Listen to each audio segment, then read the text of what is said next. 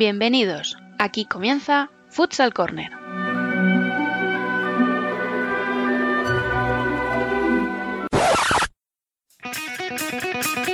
Una manera diferente de entender el fútbol sala.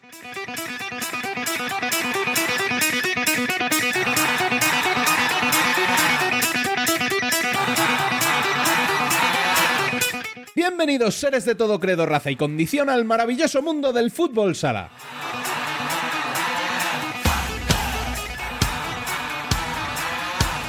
Llegamos hoy al 34 programa de la primera temporada, octavo desde que comenzó el confinamiento y el tercero ya de nuestra serie monográfica. Recordad que para estar al día de la actualidad del fútbol sala podéis leernos en nuestra web, futsalcorner.es, y seguirnos en Facebook, Twitter e Instagram como Futsal Corner Web. También estamos a vuestra disposición en la dirección de correo electrónico futsalcorner.es.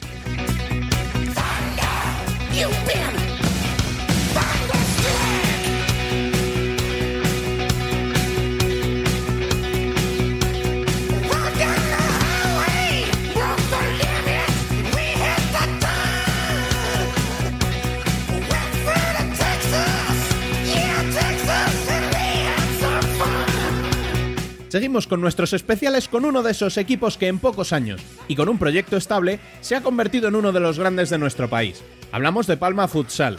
Recordaremos sus inicios, cuando era un club modesto de Manacor, y cómo ha sido de determinante el desplazamiento a Palma, para terminar viendo hasta dónde puede llegar en un futuro cercano.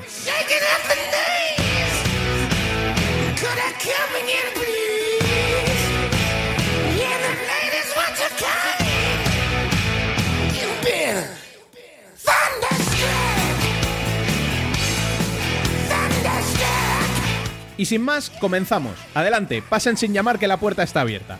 Les habla un servidor Rubén Robles. Sean todos bienvenidos a Futsal Corner, una manera diferente de entender el fútbol sala.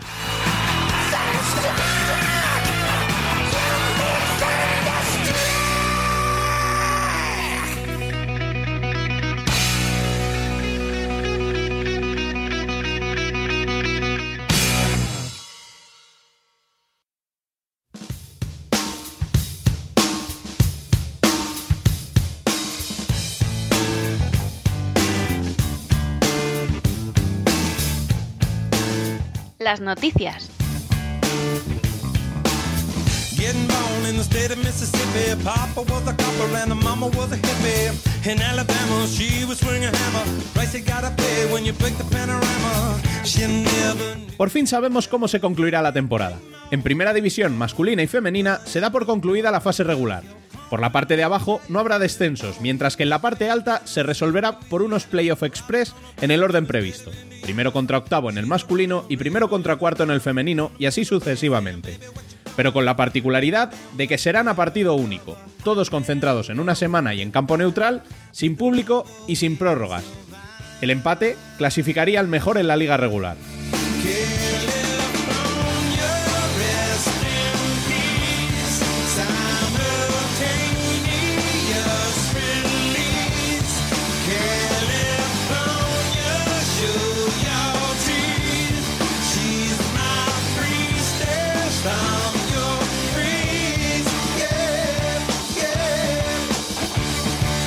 En segunda masculina, el Betis de nuestro Iván Cabanillas, como líder, asciende de forma directa después de varios años, buscándolo con ahínco. Del segundo al quinto disputarán los playoffs con los mismos condicionantes que para primera división. Igualmente se repetirán los formatos para segunda B y tercera, aunque en estas categorías está por ver qué equipos se pueden permitir dicha concentración y no son pocos los que se oponen a este formato propuesto por la Real Federación Española de Fútbol y aprobado por la subcomisión delegada. En segunda femenina se disputarán los playoffs con la salvedad de que si se enfrentan dos equipos de grupos diferentes con igual posición en liga, sí que se disputarían prórrogas y penaltis llegado el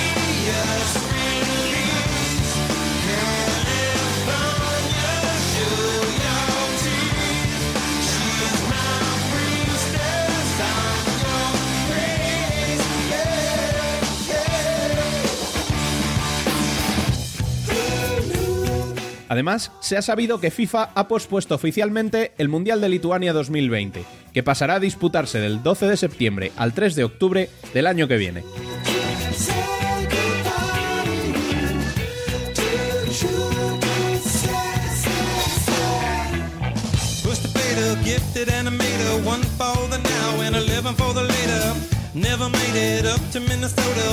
Tras el repaso a las novedades más destacadas, vamos a empezar ya con nuestro tercer especial. La semana pasada nos acusaron en tono de broma nuestros compañeros de la celebración del 99 de saltarnos el confinamiento. Muy buenas, Dani. Muy buenas, Rubén. Pues sí, nos dijo David la semana pasada que no podíamos andar de viaje por el norte cada dos por tres y lleva razón, pero como somos así de chulos, hemos optado directamente por tomar un avión y marcharnos a las Islas Baleares. Y es que después de hablar con un entrenador y un presidente en estos especiales, era el turno de hablar con un director deportivo y uno que viendo además el rendimiento que obtiene de sus jugadores y por qué no decirlo, el dinero que saca por algunos de ellos más tarde, no sé si será el mejor, pero sin duda sí el más mediático de toda la primera división. Después de ti la pared, no me faltes nunca debajo del asfalto y más abajo estaría yo. Hoy nos tomamos un café con José Tirado. Después de ti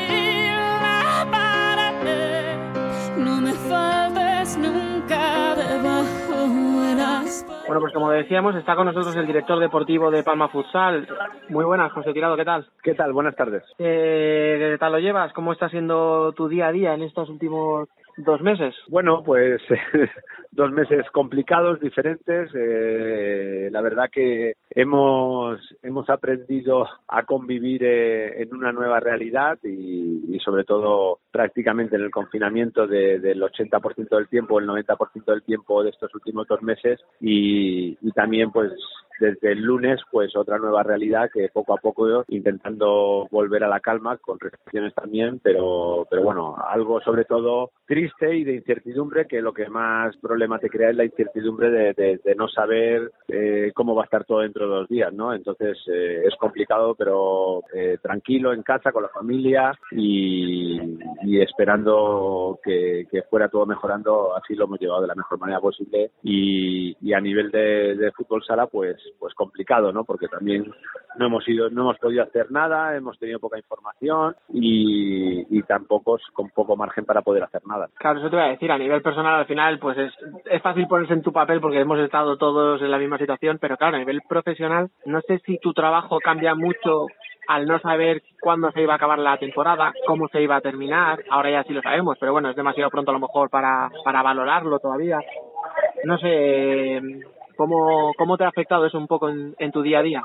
Bueno, es complicado, es muy difícil, porque sobre todo, claro, eh, vivir una realidad donde, donde no puedes eh, prever qué va a pasar dentro de, de dos días, ¿sabes? es muy complicado, ¿sabes? es muy complicado.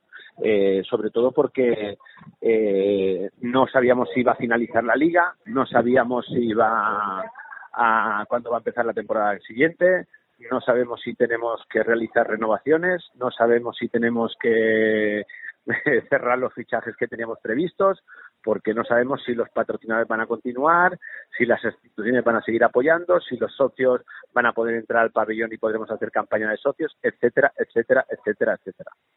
Claro, por eso te decía que es que es, complicadísimo al final para todos, pero claro, en un trabajo que depende tanto de si se puede o no se puede volver y cómo, me imaginaba que más. Al final, no sé si también a nivel de jugadores, eh, pues eso que comentabas de las renovaciones, más allá del tema económico, a lo mejor de saber cuánto puedes ofrecer a un jugador o no, porque no sabes cuántos patrocinadores ni, ni qué presupuesto vais a manejar, el hecho de no poder verles en estos meses que, que se supone que iban a ser los últimos, los definitivos, donde todo el mundo se está jugando todo, también influye o, o sigues manejando los mismos nombres y luego ya se verá si se pueden traer o no se pueden traer? Nosotros eh, intentamos trabajar con mucho tiempo de antelación, intentamos eh, tener claro lo que queremos y, y eso pues a veces nos sale bien y otras menos bien, pero cuando tú ya tienes claro esto pues trabajas con mucho tiempo de antelación. Eso te tiene ventajas y desventajas, pues seguramente en estos casos ya teníamos claro lo que teníamos que hacer, el problema que también pues eh, enseguida que en marzo ya sale esta nueva realidad lo paras todo porque porque no sabes muy bien los daños colaterales que puede provocar esto en el futuro, ¿no? Como digo, eh, creo que el deporte va a salir muy dañado. Creo que estamos eh, todos los clubes pasando momentos muy difíciles para poder finalizar esta temporada, pero poco se habla de la temporada siguiente, ¿no? Cuando Claro. yo creo que los, los daños colaterales reales van a salir el año que viene, ¿no? Con la pérdida de patrocinios, vamos a ver eh, las instituciones si siguen apoyando, vamos a ver, como he dicho anteriormente, pues todo el tema de si los socios podrán seguir viniendo a los pabellones, etcétera, etcétera. Sí, la verdad es que sí que una vez hemos comentado un poco el tema, pero es verdad que como tú dices, parece que estamos muy preocupados de si el playoff va a ser así o así, de si vamos a concluir de una manera, del descenso, pero no pensamos eso, que encima la temporada que viene, en teoría, con 18 equipos, son cuatro partidos más, más desplazamientos, y claro, eso sin sponsor no hay quien lo mantenga. No, totalmente de acuerdo, ¿no? Ahora mismo lo que más le preocupa a todo el mundo es el patrocinio, ¿no? Eh, eh, hay empresas, yo creo que todo el mundo en mayor o menor medida va a salir afectado, pues sobre todo porque hay empresas que están cerrando, hay empresas que hacen ERTES de, del 80% de la plantilla, o, o incluso aquí en Mallorca que vivimos del turismo, el turismo ha quedado destrozado y, y vamos a ver, eh, una empresa que, que a lo mejor eh, hace el 90% de su facturación en los meses de verano y va a estar totalmente cerrada, que igual va a tener pérdidas, lo que menos piensa pues es invertir en deporte, entiendo yo, ¿eh? entiendo yo. Pero bueno, hay que habrá que reinventarse y que en esto eh, intentamos sacar magia cada año porque no queda otra pues que intentar reinventarse y sacar cosas nuevas para seguir manteniendo el nivel de club que, que teníamos y si no pues habrá que, que dar un paso hacia atrás y intentemos que sea el menos posible pero como digo creo que todos los los equipos van a estar en las mismas circunstancias y evidentemente que subir de 16 a 18 equipos pues es un mes más de competición son dos viajes más dos arbitrajes más etcétera etcétera ¿no? A ver, bueno, al final, en el lado bueno, digamos, que ese tener que reinventarse os va a pasar a todos los clubes, es verdad que a unos les va a afectar mucho más que a otros, porque ya lo hemos visto, unos han tenido que hacer ERTE, otros no, tal. Pero bueno, dentro de lo que cabe, vosotros tenéis la ventaja, entre comillas, de que ya sabéis reinventaros. O sea, vosotros pasasteis de Manacor a Palma, pasasteis de partidos con 200 espectadores a llenar 4.000 cada vez que jugáis en casa. Esa, mm, ese modelo, digamos, que habéis conseguido llevar a cabo vosotros, puede ser que se pueda reutilizar un poco ahora para, para buscar esa fórmula mágica, entre comillas, para volver un poquito a atraer a la gente si, por ejemplo, no se pudiera eh, jugar con público el año que viene.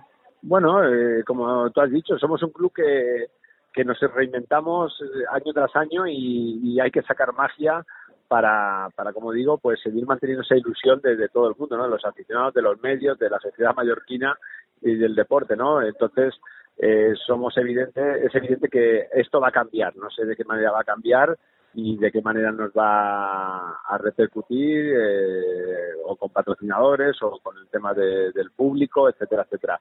Pero bueno, hay que reinventarse y hay que intentar sacar el máximo rendimiento a, a- la materia prima que tengamos allí para poder coger, ¿no? Entonces, eh, nuestro objetivo va a intentar seguir manteniendo el mismo nivel de club. Vamos a ver cómo hemos conseguido algo muy, muy difícil, que es fidelizar una afición que es espectacular, con 3.100 abonados y prácticamente 4.000 personas todos los partidos. Y si no puede entrar público, pues para nosotros, eh, eh, evidentemente, que es un problema muy, muy grande. Pero bueno, tendremos, tendremos que reinventarnos y pensar otras alternativas. ¿no? A ver, al final también eh, uno de vuestros puntos fuertes eh, y en el que tú eres pieza fundamental, esa forma de fichar que, que es traer jugadores que vamos a decir semi desconocidos, no para ti, que te habrás hinchado a verles, pero sí para el público en general, que se revalorizan allí en la isla y luego por muchos estáis sacándole un rendimiento económico muy bueno. Pero siempre se dice, ¿no? Como que José Tirado es un mago, ah, te ficha, pero realmente qué porcentaje de ese éxito es tuyo o qué parte sería del entrenador que le sabe sacar ese rendimiento o del propio jugador, que al final es el que da o no da. Bueno, yo creo que al final cuando un jugador rinde es mérito de todo el mundo, ¿no? De los que trabajan, ¿no? Paralelamente a- hacia ese jugador. Yo he sido jugador eh, con 18 años y he salido fuera y sé lo que es un joven, cómo se siente cuando sale fuera de su casa y he sido con 23 años, me he ido a jugar a Italia y sé lo que siente un jugador extranjero. Entonces intento ponerme en la piel de todos ellos cuando llegan aquí y yo siempre pienso que el mayor éxito que tiene el Palma cuando ficha un jugador no es el acertar en el jugador, ¿no? Yo creo que, que al final es la paciencia que tenemos sobre él. Eh, para mí la diferencia de nosotros y otros clubes no es acertar, eh, es, es tener esa paciencia, es que confías en un jugador, eh, crees que ese jugador eh, te puede dar algo y, y yo siempre digo lo mismo, ¿no? Y cuando a veces me dicen que a lo mejor hay un jugador que, que no es lo que se pensaba o que tal, eh, que nos cojan a cualquiera de nosotros en nuestras profesiones, eh, de periodismo o en un bar o un banquero y que te lleven a Brasil y te cambien toda tu vida, la filosofía, la forma de, de- de comer, la forma de todo. Entonces. Es, es complicado, es complicado. Y, y nosotros siempre cuando traemos a un extranjero, y, siempre la, la misma frase que le dimos al presidente es que los primeros seis meses son gratis, no, que no esperen nada de ningún extranjero los primeros seis meses, que a partir de los seis meses podemos empezar a juzgar y a valorar, ¿no? Porque es muy difícil y más en una liga como la española, tan exigente, porque si todos viéramos cómo se entrena fuera, pues valoraríamos también que aquí pues somos muy enfermos, nos gustan los entrenadores son súper exigentes, tienen 400 sesiones a la semana y, y también es una adaptación muy grande eh, a nivel mediático, a nivel social, a nivel deportivo de estos jugadores que, que hay que tener esa paciencia y es como un caldo, ¿no? Echarlos a hervir y poco a poco, pero evidentemente que es, eh, el mérito es de todos, del entrenador que también tiene que entender esa cultura y esa filosofía de trabajo con los extranjeros, eh, del club por poder mantenerlos aunque no rindan durante X tiempo, de la isla que se vive muy bien en Mallorca, etcétera, etcétera, ¿no? Hablabas eso de tu etapa de jugador, de cómo te fuiste a Italia tan jovencito. Eh, realmente, ¿qué diferencia hay entre ese chico que juega en Son Ferrer y el ejecutivo que había jugado hace unos meses, por ejemplo, a Chile para presenciar la, Copa América? Porque al final eh, es un cambio mm, total en tu forma de ver el fútbol sala, ¿no? O de entender el fútbol sala. Bueno, yo, yo no veo tanto cambio. Yo creo que al final eh, sigue el mismo chico, pasa, pasa que un poco más gordo y un poco más grande, pero con la misma ilusión, la misma pasión que tenía cuando tenía 12 años jugando a fútbol San Ferrer. Entonces, yo siempre pienso que en el amor, en el trabajo, eh, en todo en general, tener pasión, la gente que tiene la suerte que tiene pasión por algo, pues somos afortunados. Yo tengo pasión por mi trabajo, eh, convertí mi, mi pasión, como digo, en, mi trabajo y al final pues todo lo vives de otra manera, ¿no? Entonces eh, a mí me, me da igual ir a ver un partido de San Ferrer de Alevines como coger un avión solo e irme a Chile a una semana a ver jugadores que sé que igual mm, si sale bien la cosa ficharé alguno dentro de dos años.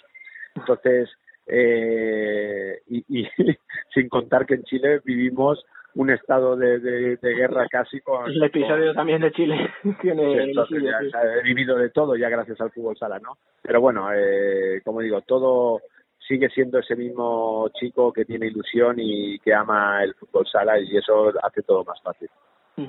De ti se ha dicho que tienes un discurso muy medido, que tienes bien, o sea, que piensas mucho lo que dices, que sabes muy bien por dónde quieres ir enfocado y que tienes una presencia impecable. No sé si eso lo, lo compartes, si es algo que estudias o es algo natural. Bueno, ahora me, me coges un poco. Eh, no sé, eh, yo soy como soy y la verdad que soy, soy impulsivo eh, a la hora de que soy pasional y, y- y intento eh, lo que digo, no, no pensarlo fríamente, pero sí que tengo muy claro el camino que tengo que coger. Eh, yo creo que lo, lo bueno que tiene el Palma es que desde un principio eh, el Pres y yo eh, hemos tenido claro dónde queremos ir, por qué camino queremos ir y dónde queremos llegar. Entonces, al final, cuando tú tienes claro algo en la vida y le pones mucha pasión e ilusión, es mucho más fácil. Yo siempre soy una persona en el mundo del trabajo eh, del fútbol sala que intento ser claro, lo que pienso lo digo, intento no ser político, eh, sobre todo en el nivel de exigencias y creo que de, que tenemos un equipo para ganar o creo que un jugador me puede dar, lo exijo, soy exigente en el trabajo, yo creo que siempre tenemos que intentar dar lo mejor, eh, porque en mi cultura y mi filosofía que siempre tenemos que dar el máximo y cuando eh, en el club no hemos dado el máximo o cualquiera de nosotros no ha dado el máximo, pues no me gusta, pero no lo sé, no, no, no sé cómo responderte también a esta pregunta, ¿no? bueno, en parte, en parte lo has hecho. Sería más eh, una cuestión de cuando tú te- fijas en un jugador a la hora de fichar, fichas más con la cabeza pensando en lo que te puede aportar fríamente en el comportamiento del jugador en pista o te dejas un poquito más llevar por el corazón, por el impulso de ver a alguien y sentir que ese chico o esa- ese jugador puede ser lo que busca. Bueno, aquí no te puedo responder mucho porque entonces doy muchas pistas a, a colegas míos que, que Ah, vaya, trabajo, ¿no? Pero, pero bueno, al final, no sé, es un poco de todo, ¿no? Eh, yo creo que al final tienes que mezclar la, la experiencia, tienes que mezclar eh, la intuición, tienes que otro sexto sentido que, que puedas entender o ver y, y es difícil de explicar lo que siento, lo que se siente para intentar tomar la decisión de, de fichar, ¿no? Yo me guío mucho también por aparte de por la calidad del jugador, eh, por, por la pasión y la ilusión y las ganas que tenga esa persona de de verdad eh, confiar en mi proyecto. Yo siempre quiero que cuando un jugador decide venir a Palma quiera venir eh, de verdad con mucha fuerza por algo a Palma, por, por la isla, por la porque le gusta el color de la camiseta, porque el club eh, lo ha visto y, y es su su objetivo, eh, porque le encanta algo, ¿no? Yo siempre pienso que, te- que, eso es clave, ¿no? Pero, pero bueno, al final siempre intento, yo intento siempre fichar un tipo de jugador en el, en el 90% de los casos que, que aquí le podamos sacar aún, aún más rendimiento. No hablo de un rendimiento económico de venta, sino que si ese jugador es nivel 8, aquí marcarnos el reto de, de poder sacarle el, el 9 o el 9 y medio. Mm, Vale. Para ir acabando ya te voy a hacer dos, creo que son un poquito más fáciles y que sí se pueden contestar. En cuanto a, a la planificación de la temporada que viene, obviamente sin entrar en detalle y tal, porque entiendo que no puedes, pero la, el Playoff este Express mm, abre una posibilidad, creo que más clara para Palma de conseguir algo grande. ¿Tienes una hoja de ruta por si eh, entráis en Europa y otra por si no? ¿O va a ser la misma porque no puedes cambiarla, básicamente? Porque es que solo hay un guion. Bueno, nosotros si entráramos en Europa eh, no cambiaríamos la ruta que tenemos establecida al día de hoy, eh, también porque tenemos poco margen de maniobra o ninguno en el momento que acabaran los playoffs express y, y, y- y bueno, y sería un poco la única opción de poder mejorar algo, pero eh, nosotros, yo creo que nosotros tenemos o, podemos tener el año que viene un gran equipo, un equipo que puede competir por todo, seguramente no a nivel de Barça o, o, o Movistar, pero sí que un equipo competitivo que debe estar eh, eh, peleando por todo. Y, y creo que si entráramos en Europa, eh, pues seguiríamos con el mismo proyecto porque creo que incluso ese equipo sería también muy competitivo para para poder llegar a, como digo, a competir en Europa. Pero nosotros creemos más en el trabajo y en el grupo y así lo estamos demostrando en los últimos años. Nosotros, si analizas el Palma Futsal, eh, desde que seguramente se fue Miguelín, no, no hemos tenido un icono, un jugador franquicia, siempre ha sido el proyecto, el grupo y, y creo que ahora más que nunca, ¿no? Creo que el Palma se ha convertido en un grupo que intentamos siempre mantener el núcleo fuerte del, del grupo, que cuando sale algún jugador, pues casi no se note, ¿no? Con la llegada de otro será mucho más fácil la adaptación, ¿no?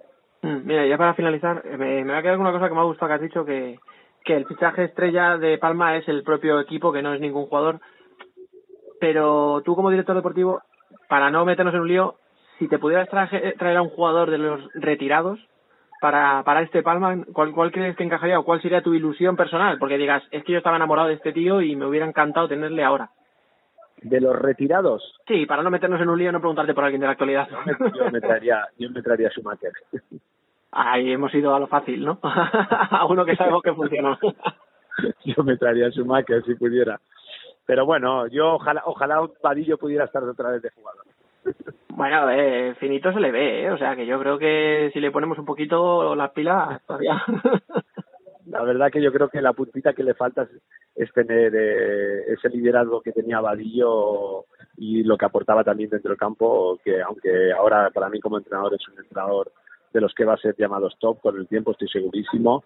Y bueno, pero lo que yo estamos muy contentos y muy ilusionados con el, con el equipo de para el año que viene. Muy bien, pues nada, ya no te entretengo más. Eh, agradecerte mucho el ratito que has podido sacar, que sé que estás muy ocupado. Y nada, pues muchísima suerte para esos playoffs y ya veremos qué pasa. Esperemos que todo vaya bien. Muchísimas gracias a vosotros.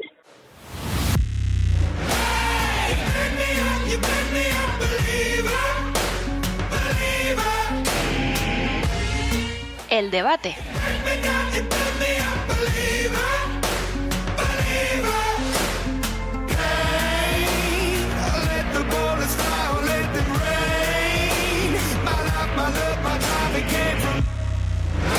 Bueno, y para el debate de hoy estamos con el entrenador y dos de los capitanes del equipo protagonista de Palma Futsal. Estamos con Antonio Vadillo, muy buenas. Hola, buenos días. ¿Qué tal estás llevando el confinamiento? Bueno, lo llevamos como, como podemos, ¿no? La verdad que se, se está haciendo un poquito largo, pero bueno, dentro de lo que cabe lo estamos llevando bien. Y ya viendo la luz al final del túnel, ¿no? Y ya viendo la luz, eh, a ver si Dios quiere en esta desescalada, por lo menos en- aquí en Baleares, que parece ser que está la zona un poquito más controlada, y que no hay tanto contagio, pues eh, a ver si poquito a poco ya podemos ir saliendo a ver, a ver la luz un poco. Está también con nosotros Carlos Barrón, muy buenas. Hola, buenos días. ¿Qué tal? ¿Cómo lo estás llevando tú? Yo muy bien. no veo a mis compañeros. No, la verdad que, que en la situación en la que estamos, pues creo que disfrutar de la familia es lo más importante y sobre todo tener salud. Y estamos también con Tomás Braga. ¿Qué tal? Buenos días. ¿Qué tal lo estás llevando tú, el confinamiento? Bien, bien. Tengo la suerte de poder estar con la familia, ¿no? Como, como ha dicho Carlos, y disfrutando. Y sigue con nosotros Dani López, muy buenas. ¿Qué tal, chicos? Buenos días a todos. Y se incorpora Bielizco, muy buenas. Muy buenas. ¿Qué tal lo estás llevando? ¿Desde la semana pasada cambios o seguimos igual? Seguimos, este lunes salí a correr, eh, ya no tengo agujero. Sí, porque hoy está en la cama todavía. ¿eh? Escucha, que, que para la gente que no lo sepa, estamos grabando un domingo y salió el lunes. o sea, joder, macho. Tú Y te estás recuperando todavía. Y, y tiene 20 años el tío, macho. Pero llevaba un montón sin correr y salí a hacer 12 kilómetros. O sea, tiene excusa. Madre mía. Eso es lo que hace Tomás eh, en el calentamiento, 12 kilómetros.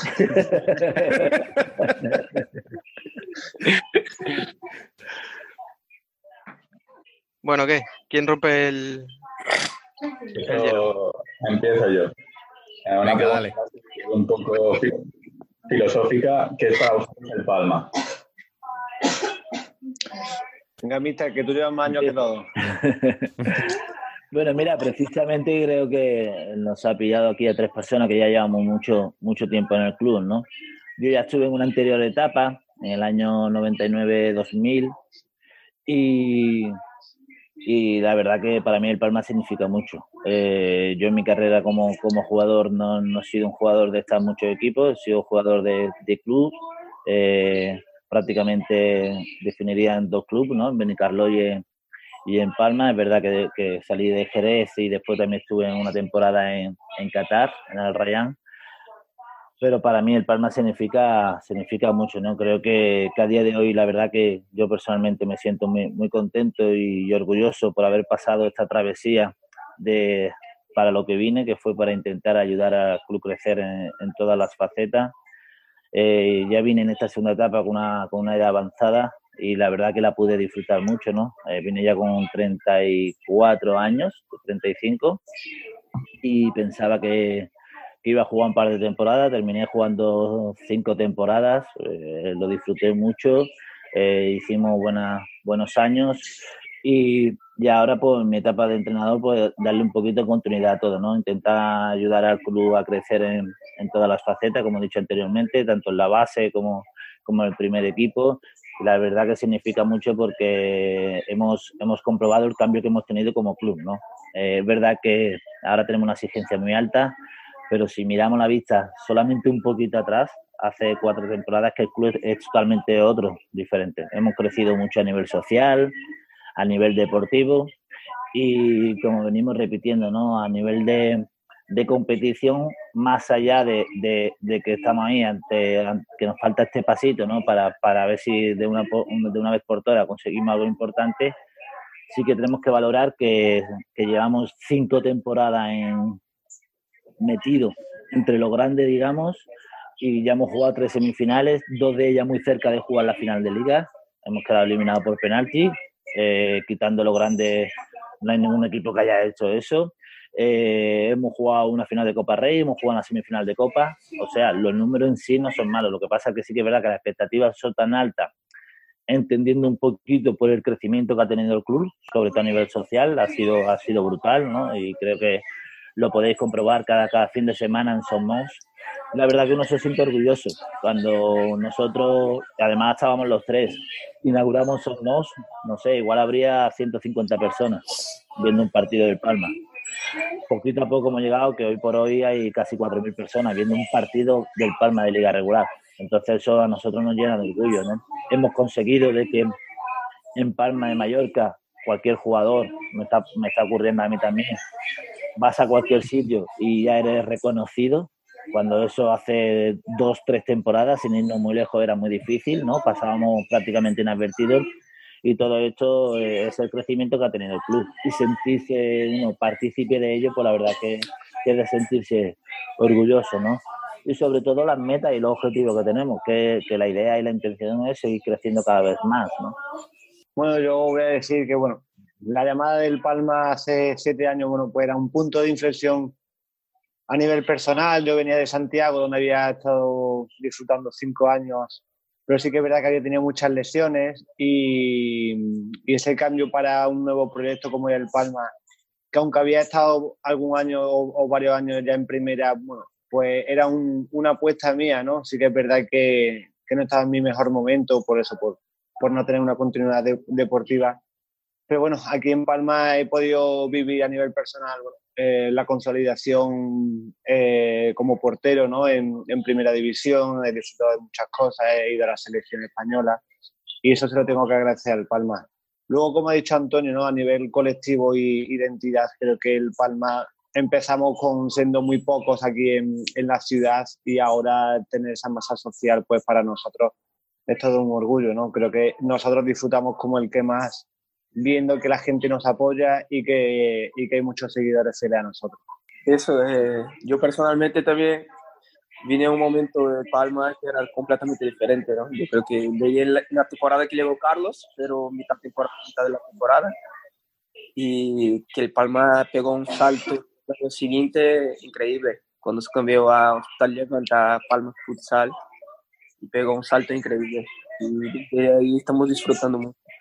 Yo personalmente no tenía mucho la intención de salir de Brasil, porque estudiaba en casa, trae- jugaba fútbol sala ahí cerca de casa, pero me apareció la oportunidad, la agarré con toda la fuerza que, que tenía y bueno, estuve aquí siete temporadas ya. ¿Quién te fichó, Tomás? Bruno Tafi. Bruno Tafi, José Tirado. Oye, os voy a contar una anécdota por si no la sabéis. ¿Sabéis que firmaba Carlos que no teníamos portero? Esa es buena. Con, un- con una mano menos, que venía escayolado. Firmaba Y un portero con la mano escayolada. Imagínate. de la presentación escondiendo La presentación con una mano y todo el mundo diciendo, pero esto cómo vamos, qué portero hemos firmado de fútbol? ¿Portero de futbolín o qué? El de la presentación escondiendo la escayola, vamos. Somos peculiares, ¿eh? Como se, como se decía de pequeños, ¿no? Que el portero era tan bueno que paraba con una mano. pues Eso decía Tafi, luego vi- vio a Carlos y dijo, y dijo ¿Cómo firmamos un portero? Joder, oye. Oye, pues el manco no ha dado mal rendimiento, ¿eh? Oye, chicos, y hablando, hablando de ese, habéis hablado de esa temporada en la que llegáis Carlos y Tomás. ¿Cómo, ¿Cómo vivisteis, tú Carlos que estuviste la temporada entera, tú Tomás que estuviste media, cómo vivisteis ese salto del Palma Arena a Son Mois? Eso, como decía Antonio, eh, esos 150 espectadores que había en los primeros partidos, o sea, ¿cómo recordáis aquella época? Tirado ya no lo pendía de que Somos iba a ser lo mejor. Me acuerdo cuando, cuando estaba firmando, quería firmar, ¿no? Eh, él te enseñaba, guapo, este va a ser nuestro pabellón, lo vamos a llenar.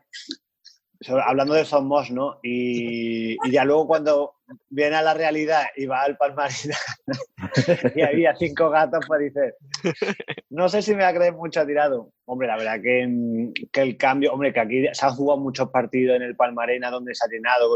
Recuerdo un, un Media contra el Barça que, que, que estuvo televisado, ¿no? Y, y se llenaba.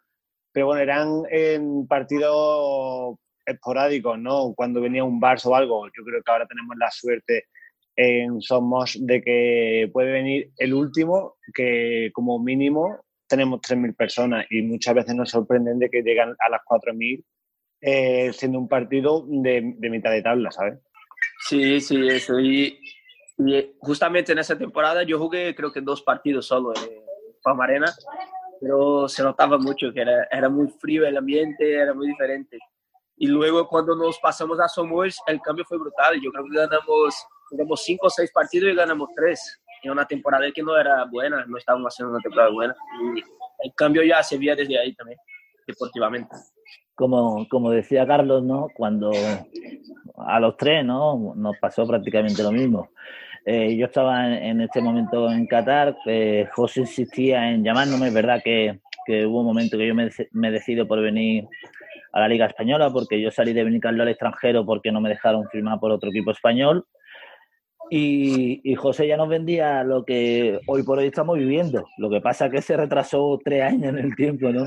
Y, fueron años duros. ¿eh? Sinceramente fueron, fueron años complicados. Pero él ya nos vendía este producto a nosotros. O sea, no, nos decía de, que, de que a nivel social íbamos a crecer muchísimo, de que, de que quería hacer un equipo competitivo, que se quería rodear de, de, gente pues, de su confianza un poco y de nivel para dar ese saltito. Y, y recuerdo yo que cuando yo vine, que, que fue a la vez con, con, Tomás de Dios, ¿no? Más Tafi, Joao y Víctor López, eh, fue con esa intención. Lo que pasa que fueron años complicados y ese transcurso de, de, de tiempo, pues, pues, al final tuvimos, tuvimos que madurar mucho como club, eh, eh, hacernos fuerte, apretar los dientes, porque, porque vivimos realmente situaciones complejas hasta lo que hoy en día es el club, ¿no? Bueno, ya no tanto como es hoy en día, pero sí como lo que era el club hace tres temporadas, que aún, aún hasta el día de hoy hemos dado un salto más, ¿no? Pero ese producto ya, ya José no, no lo vendía como tal porque era su intención, ¿no? Por eso muchas veces cuando, cuando hablamos de, del Palma, eh, eh, es impensable no hablar de tirado porque él es muy, muy culpable de, de la situación del club actual, ¿no? Más allá que, que, que, que bueno, que, a nosotros a todos a todos nos hizo dudar porque, porque claro, a lo que vinimos no era nada de lo que nos habían dicho de, de lo que íbamos a hacer, que íbamos a ser, ¿no? Pero bueno, se vio que después de un par de temporadas o tres, pues eh, empezamos a ver ese Palma que, que todos queríamos. Fue un visionario mediático al final. Lo que él se creía lo ha hecho en realidad y, y al final, pues mira, hay que, hay que aplaudirle porque yo en ningún momento me podía imaginar todo eso que estamos viviendo aquí en el Palma, toda la gente, todo, todo el cariño que, que nos muestran los aficionados como también como todo el club, ¿no? La entidad, yo creo que, que somos privilegiados en pertenecer al Palma Futsal. Y, lo bonito, y como comentó Carlos, también aquí eh, esta temporada hemos vivido algo que no habíamos vivido, que vino el, creo que el último de la tabla y, y llenó prácticamente Somos y era algo que, como han dicho, no habíamos vivido y fue sorprendente. Nosotros que íbamos a la pista cuando miramos y decimos, joder, este está lleno hoy. Y ya llevamos haciéndolo bastantes temporadas, ¿no? Pero tú ves eh, nuestro pabellón y es que está lleno de familias, ¿no? Bien que es habitual a, a, nuestros partidos, son familias, de padres con los abuelos, con los niños, termina el partido y, y los jugadores en mi anterior etapa son 40 minutos en la pista firmando con los niños, haciéndose fotos. Y yo creo que al final eso es bonito. Al final es una cosa que, que, que, se ha creado ahí, una cohesión entre el aficionado y, el equipo que, es bastante bonito. Yo diría que ese es nuestro, nuestro éxito, ¿no? Y, nuestro, y nuestra mayor parte para estar orgullosos. De aquella plantilla solo queda yo. Um, habláis mucho sobre esa época y cómo era el ambiente, a diferencia de cómo es ahora. Habla tú, Carlos, que tú sigue, sigue dentro de las 12 de época. Sí, a ver, es verdad que yo hago llegado un año antes que, que, yo, pero bueno, yo me acuerdo que el grupo, que éramos bastante jóvenes, ¿no? piensa que hay que quitarle seis años a, a todos. Entonces éramos un, un, equipo bastante joven, con Vadillo prácticamente de, de veterano, que era el que un poquito nos podía guiar. Y yo creo que mi primer año, bueno, pues nos faltó una pizca de suerte, ¿no? Es verdad que no, no jugué muchos partidos porque eh, ya que empecé tarde, luego no encadené muchos partidos por lesiones.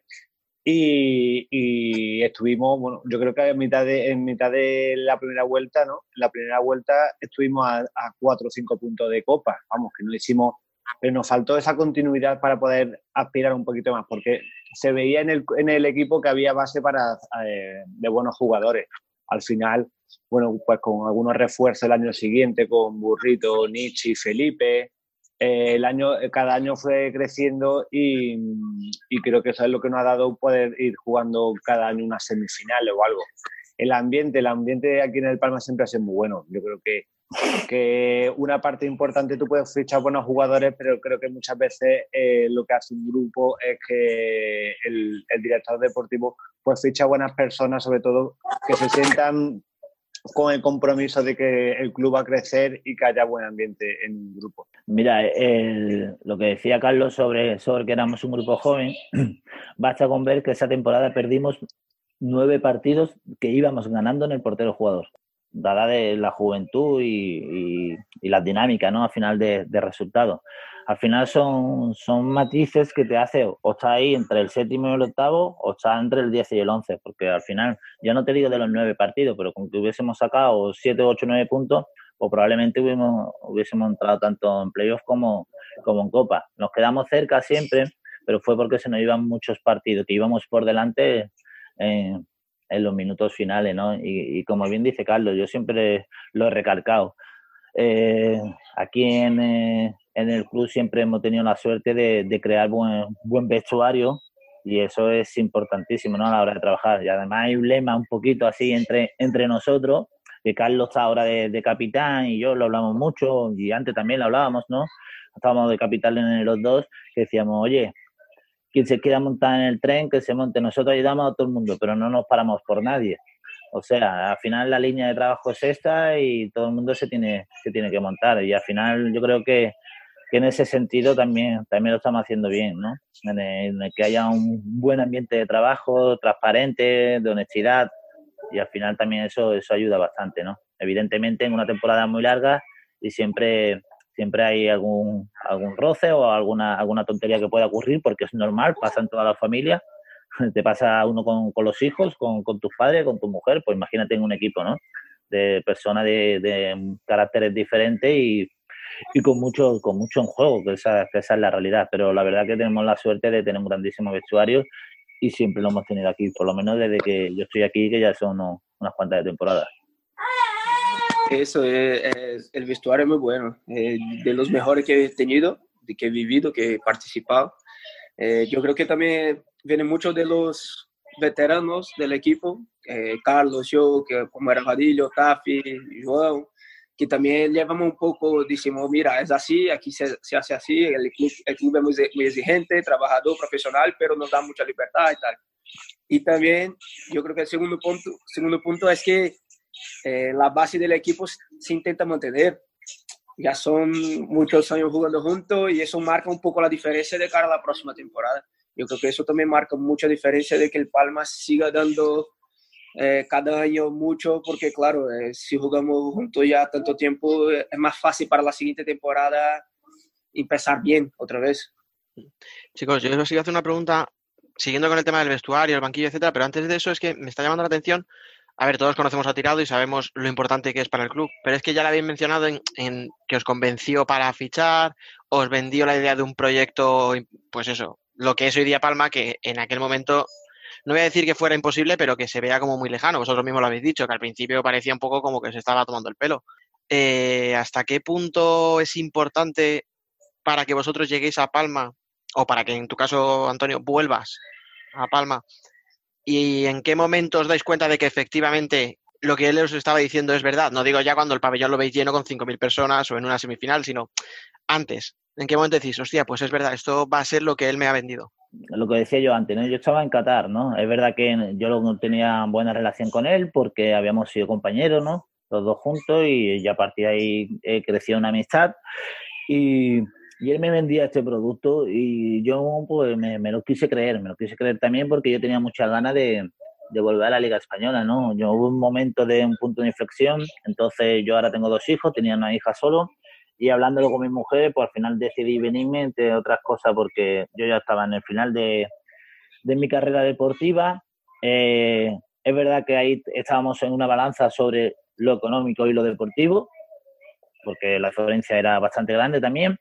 Pero mira, yo me había sacrificado tanto en toda mi carrera, mi mujer y yo, en toda mi carrera para, para disfrutar de esto, que si me quedaban dos temporadas por jugar, que es lo que yo tenía pensado a esa edad, pues quería hacerlo con los mejores y contra los mejores, ¿no? Y ese fue el motivo de, de, querer venir a, a, la Liga Española. Ahí José insistió mucho, yo tengo aquí familia en, en Mallorca, mis padres y, y hermanos, y, insistió mucho vendiéndome este producto que, era un proyecto que yo me creía, ¿no? Lo que pasa es que él no lo vendía muy a corto plazo y el proyecto fue un poquito a medio plazo, ¿no? Y fue muy convincente. ¿Cómo de importante es tirado? Eh, evidentemente aquí eh, el hombre que sostiene todo es el presidente, ¿no? Miquel Llama, pero para mí la persona más importante del club es José Tirado. Porque es que no solo hemos crecido la parcela deportiva, también la parcela social, pero es que también la parcela de marketing. O sea, eh, también el departamento de prensa. Y todo, todo esto lo había hecho antes José Tirado. Eh, yo personalmente conozco a, conozco a, muchos clubes en España. Hay pocos clubes con la estructura que nosotros tenemos hoy por hoy. Muy poquito, que de una mano me sobran la mitad de los dedos. Hay muy poquito. Claro, y, es- y eso es importante. Eh, yo estuve en otro equipo anteriormente que pasé una, en una época maravillosa eh, jugando fases finales, pero éramos un equipo, no éramos un club como tal. Hoy por hoy el Palma es un club, tiene una estructura de, base a nivel deportiva enorme, cada vez creciendo más, con otros clubes eh, de afiliación. eh, eh, se hace un trabajo ahora con el juvenil y con el filial. eh, tiene un departamento de marketing, que es una persona que está exclusivamente profesionalmente para el marketing, para el área social, para el departamento de prensa. O sea, esto te dice que tenemos que mejorar. Evidentemente tenemos que mejorar. Pero un club con los recursos nuestros y todo lo que hemos crecido, eh, todo esto hay que pensar que todo lo hacía él, José Tirado. ¿Vale? Y es una persona convincente, es una persona muy ambiciosa, muy exigente. A veces se pasa de la raya, muchas veces, también la verdad, sí, no, no hay que esconderse. Pero nuestro lema es este, es ante la exigencia. Y a partir de ahí cada vez vamos dando más. Y las cosas son como son. Y nosotros lo hablamos. Hoy por hoy está en el Palma, no es fácil. Hay gente que le pesa jugar con la camiseta del Palma. Le pesa porque la exigencia es muy grande. Nosotros perdemos 1-0 con Inter y no nos vale. Y estamos bastante enfadados. Y la gente se queda, y, y- y el 90% de los equipos se quedan con que han hecho un buen partido, que han dado la cara, tal. A nosotros ya se nos exige una, algo más. Cuando, cuando estamos hablando de, de dos clubes con, no sé, igual hay seis veces menos el presupuesto. Y, no, solo, eh, pero es que con el pozo. A nosotros se nos pone por encima el pozo cuando puede tener cuatro veces nuestro presupuesto. Entonces, pero nos da igual, nuestra lema es la exigencia, no miramos para afuera, solo nos miramos para adentro, solo miramos en qué podemos mejorar, en qué podemos crecer, dónde podemos seguir. Y luego, José, hay que tener en cuenta la plantilla que tenemos, ¿vale? Los jugadores importantes que, fichamos.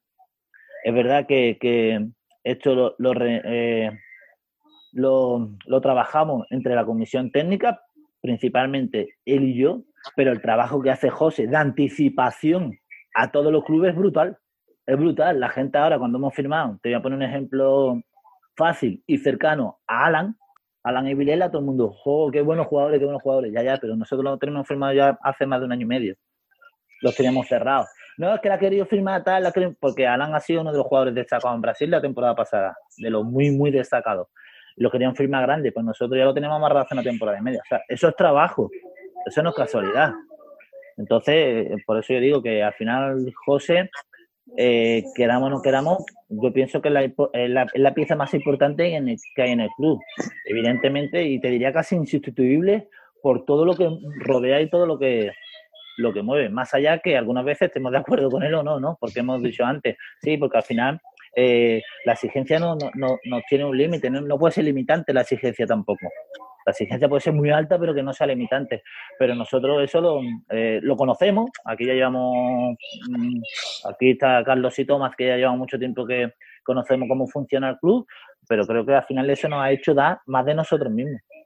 Tampoco es así en todo, ¿eh? no, hombre. Decir, yo cuando, cuando firmo aquí, yo ficho porque Tomás de Dios me quería aquí y realmente luego José hace sus cosas.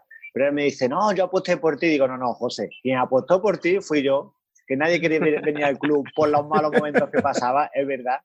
Y, pero sí que es verdad que José luego, aparte luego, no sé si tiene esa capacidad de, de traer gente desconocida, tipo Núñez, tipo, eh, tipo bueno, pues Mati Rosanjo estaba en, en Italia, pero nadie había apostado por él. Y es capaz de, o Nico Sarmiento, ¿no? ¿Quién conocía antes a Nico Sarmiento antes de venir aquí? Son eh, determinados jugadores que, que trae José, que hace una apuesta que otras veces le sale mal, pero luego, por ejemplo, aquí trajo a Trípodi y, y no pudo cuajar muy bien, y luego ahora, por ejemplo, allí en, Rivera, pues está demostrando la calidad que, que José mejor había visto. A ver, es difícil, muchas veces acierta en los fichajes, otros no, pero bueno, esto al final creo que es una, una tarea, un sector que en la dirección técnica que, que siempre está en todos los deportes, ¿no? Yo voy a hablar un poco del, del, tiempo que, como tú has preguntado, ¿cuándo fue más o menos que nos damos cuenta? Por lo menos yo, que había un cambio. Yo creo que luego la siguiente temporada que pasamos a Somois y tal, que vino Burrito, Sergio, Felipe, Juanito como entrenador. Y en esa temporada, a mitad de temporada, éramos cuarto quinto eh, clasificado. Y eh, desde ahí ya empezó a haber un cambio de haber mucho más gente en el campo, en la, en la pista y tal. Y luego al final de temporada llegamos a playoffs y a semifinales. Y la temporada que viene ya fue completamente di- distinta. Mucho más gente en el pabellón. Yo creo que ese año fue el año que tuvo el clic así de, de que el Palma Futsal podría llegar a ser un grande o podría llegar a, ¿sabe? a hacer grandes cosas. Y ahora sí, chicos, os decía eso del tema de seguir por el tema de los banquillos y tal. Esta para Carlos y para Tomás, sobre todo. Habéis estado con Tomás de Dios, luego estuvisteis con Juanito. Nombres muy importantes, pero bueno, nada que ver con, con Vadillo, ¿no? El, el actual es el mejor con diferencia. El mejor, el mejor. no, hombre, al final nosotros estamos viendo un poquito la, la evolución que está teniendo Antonio, ¿no? Yo creo que cuando era jugador, pues ya se le veía esa faceta, ¿no? De, de saber dirigir, de, de comprender el juego. Y quieras que no, pues lleva pocos años y, me imagino que esto todavía está en una formación. Muchas veces ahora cuando estamos jugando y vemos el, tipo de juego que estamos haciendo, oye, pues mira, el trabajo da sus frutos pero sí que es verdad que luego tenemos que, pues, que coger de, de cada entrenador un- unas cosas, ¿no? Me imagino que, que Antonio ahora en esa faceta pues se ha tenido que nutrir de, de estos en- entrenadores, que él también lo ha tenido y, y sobre todo para ir mejorando. Nosotros al final eh, lo único que podemos hacer ahora, Antonio, es ayudarle y, también exigirle como él nos exige a nosotros, ¿no? Sí, eh, yo creo que cada uno tuvo un poco tuvo su importancia. Yo, yo viví poco con Tomás de Dios, pero lo que viví he visto cómo era un tío profesional, cómo era exigente, que exigía demasiado. Pero yo creo que su exigencia también, eso puede hablar un poco más Carlos Vadillo, pero que transformó un poco al Palma. Eh, cuando llegó, siempre comentan conmigo de que después de Tomás de Dios hubo un cambio de profesionalismo dentro de la parte directiva, dentro de la parte de técnica. Y luego Juanito también tuvo mucha importancia con los resultados que trajo, con lo buena gente que es, porque enganchaba a todo el mundo con su amistad también y, y luego le daba muchos resultados. Resultados. Y creo que Antonio mezcla mucho de muchos entrenadores, eh, eh, de todos los entrenadores que ha tenido seguramente, pero eh, nos, nos, exige, nos exige, intenta buscar un juego que es diferente de lo que se juega más la gente y que es un juego que aparte a mí particularmente me gusta y a la mayoría de los jugadores de tener la posesión, de jugar con el balón. Y claro, como ha dicho Carlos, poco a poco, al primer año yo creo que le costó muchas cosas, principalmente diferenciar, eh, distanciar de los jugadores, porque claro, venía de ser jugador amigo nuestro, es nuestro amigo, y, y eso creo que fue lo que más nos, le costó seguramente el primer año, porque nosotros jugadores muchas veces somos un poco cabrones. Solo, solo un poco, ¿no? Y solo a veces. Antonio, para ti esa pregunta te la pondría de otra manera. Bueno, de hecho, Rubén y yo lo comentamos, me acuerdo, cuando se dijo que te o sea, cuando dijiste que te retirabas y que pasabas a ser el entrenador del equipo. Vamos a decirlo como lo hablamos en ese momento.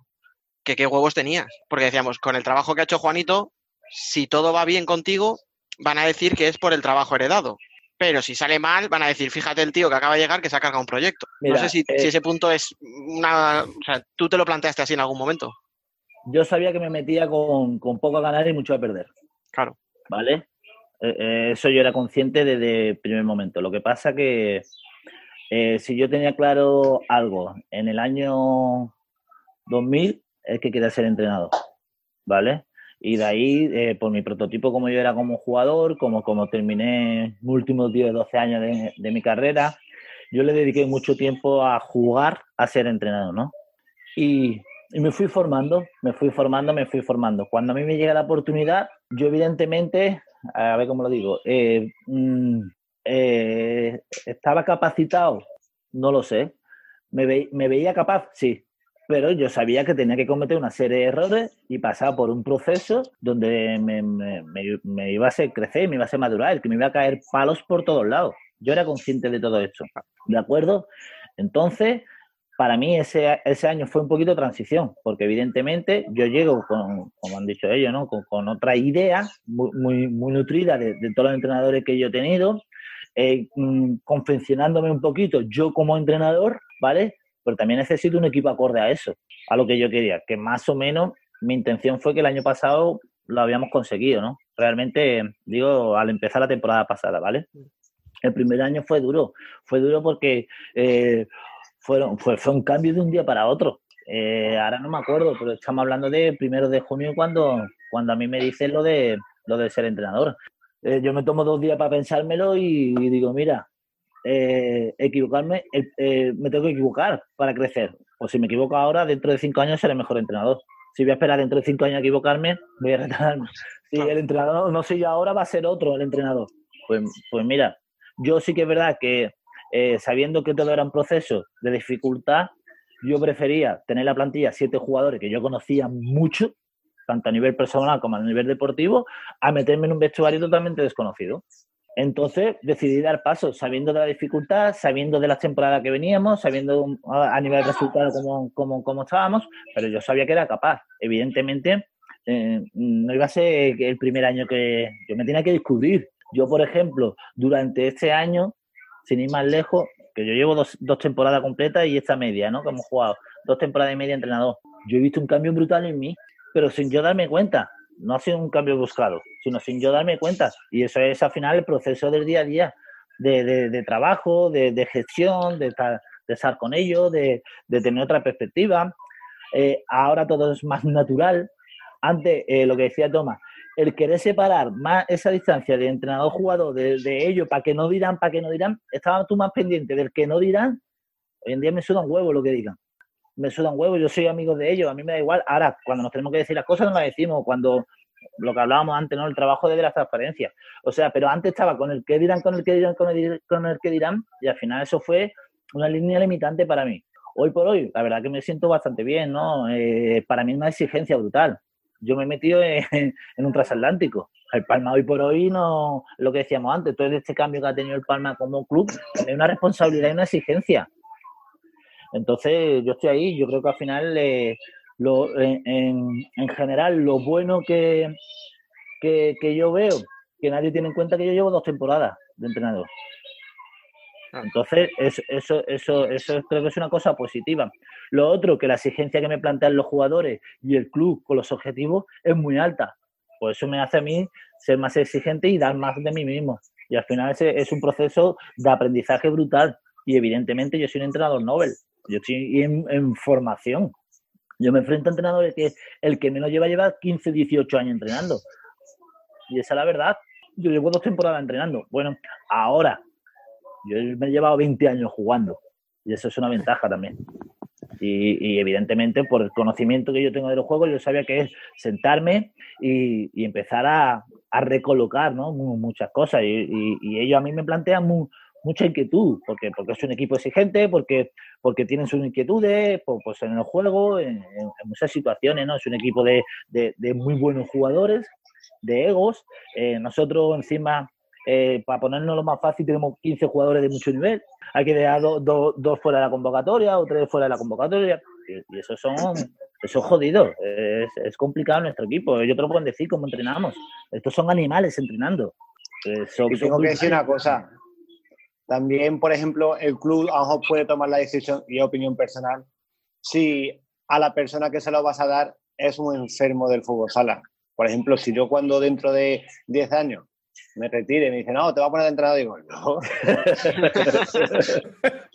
hay, hay determinadas personas como son Antonio que, que es que es un enfermo que le encanta, que ve que, que no para de trabajar. Entonces, ahora es verdad que tiene, y pues cuando he dicho que está en formación, porque yo sé que lleva dos años y es lo que es mucha gente, le, le- a lo mejor le está exigiendo de que sea como el que lleve 15 años eh, en, en este, en esta profesión y es muy difícil. Y creo que el año pasado, pues mira, pudimos estar a punto de llegar a una final, creo que se nos ha visto en, unos, partidos con bastante nivel y creo que el proceso es que no se puede exigir y creo que el club está teniendo la paciencia y un poquito de apostar por un, por un entrenador que lleva muchos años en este club, que se siente, bueno, pues con ese, ese sentido de pertenencia y creo que, pues a lo mejor eh, en un futuro, pues si todas las cosas se dan bien, pues puede tener su recompensa y ojalá sea así.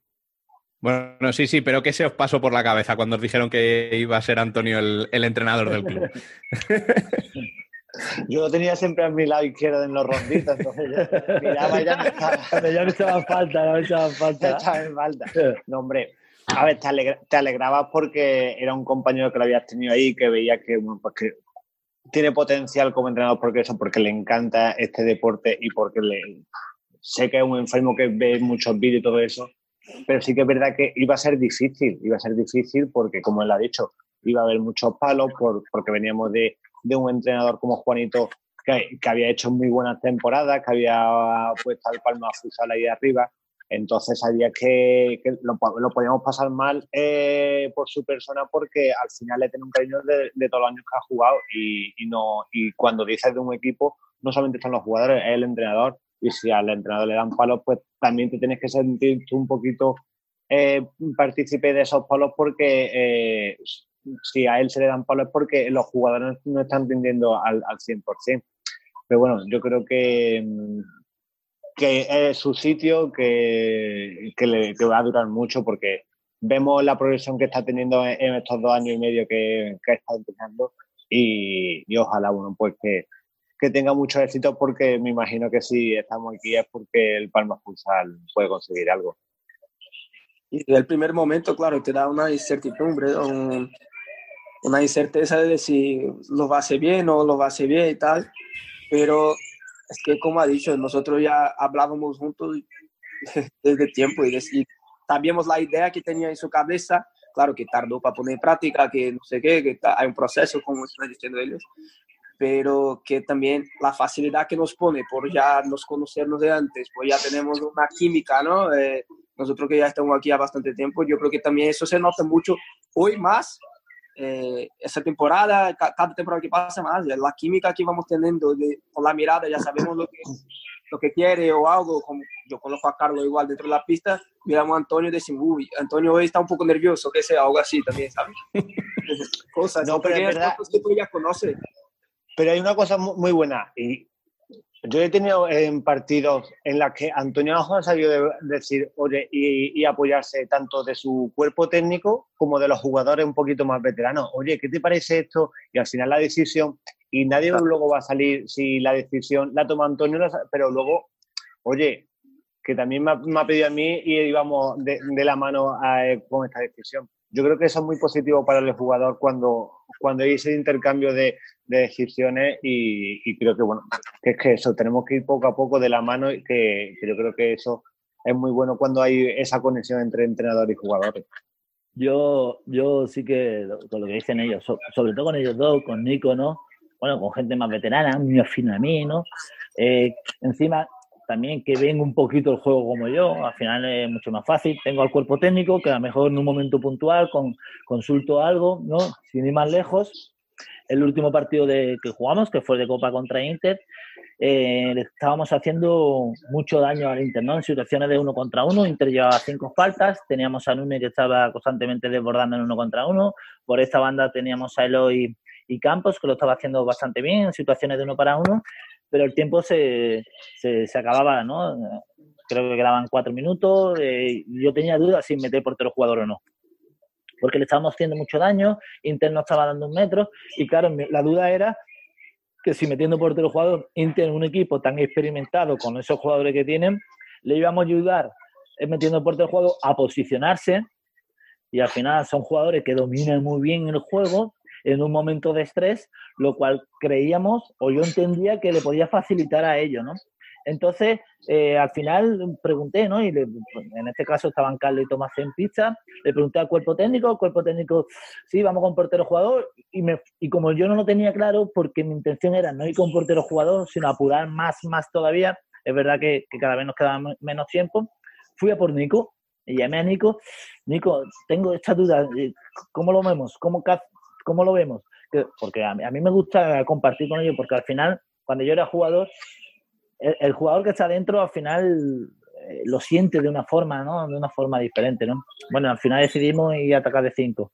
Pero te quiero decir que, que eso, que a mí me gusta sobre todo, ¿no? Con, con los jugadores más, más afines. Tampoco, tampoco es con, con todo el mundo, pero sí que en un momento de duda pues compartirlo con ellos. Y con Carlos me ha pasado una vez, ¿no? Con Carlos me ha pasado una vez de, de Carlos, sobre todo con, con los porteros que, que tengo bastante afinidad con ellos, con Tomás, al final Tomás es mi enlace en la pizza, ¿no? Tomás es... Tomás los quiero más que, que a mi mujer, casi. Todos, todos queremos más. Eh, esa es, es la, es la ra- es la realidad, ¿no? La gente me, me dice, "T- toma para nosotros es, eh, y para mí es indispensable. Es así, evidentemente, y él lo sabe y, y- y esto para él cada vez va a ser más, más responsabilidad, pero eh, yo necesitaba una persona que sea yo dentro de la pista y para mí es Tomás y encima en una versión mejorada, así que, que ya está, ¿no? Y con lo que decía con lo que decía al respecto de, de los inicios, yo recuerdo una anécdota que, claro, eh, nosotros no habíamos acabado, o sea, mi, mi paso, a- veníamos de una temporada rocambolesca, no acabamos, no acabamos bien la temporada, no sé si os recordáis, perdimos en Canarias y, y, y luego playo con el Barça no, no estuvimos bien, bueno. Entro entre- bueno, eh, será, será que soy entrenador, tal, tal, tal.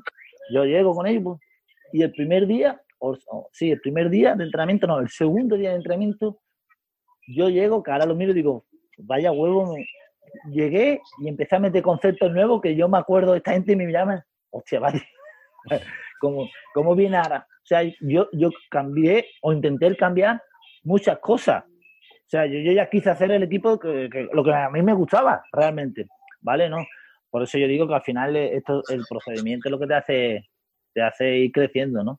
Te hace ir creciendo como, como entrenador y sobre todo manejar los tiempos, que, que creo que ahora, no sé quién lo estaba diciendo el otro día, y cada vez, cada vez estoy más de acuerdo, ¿no? Hoy en día ser entrenador eh, hay que manejar muchas situaciones.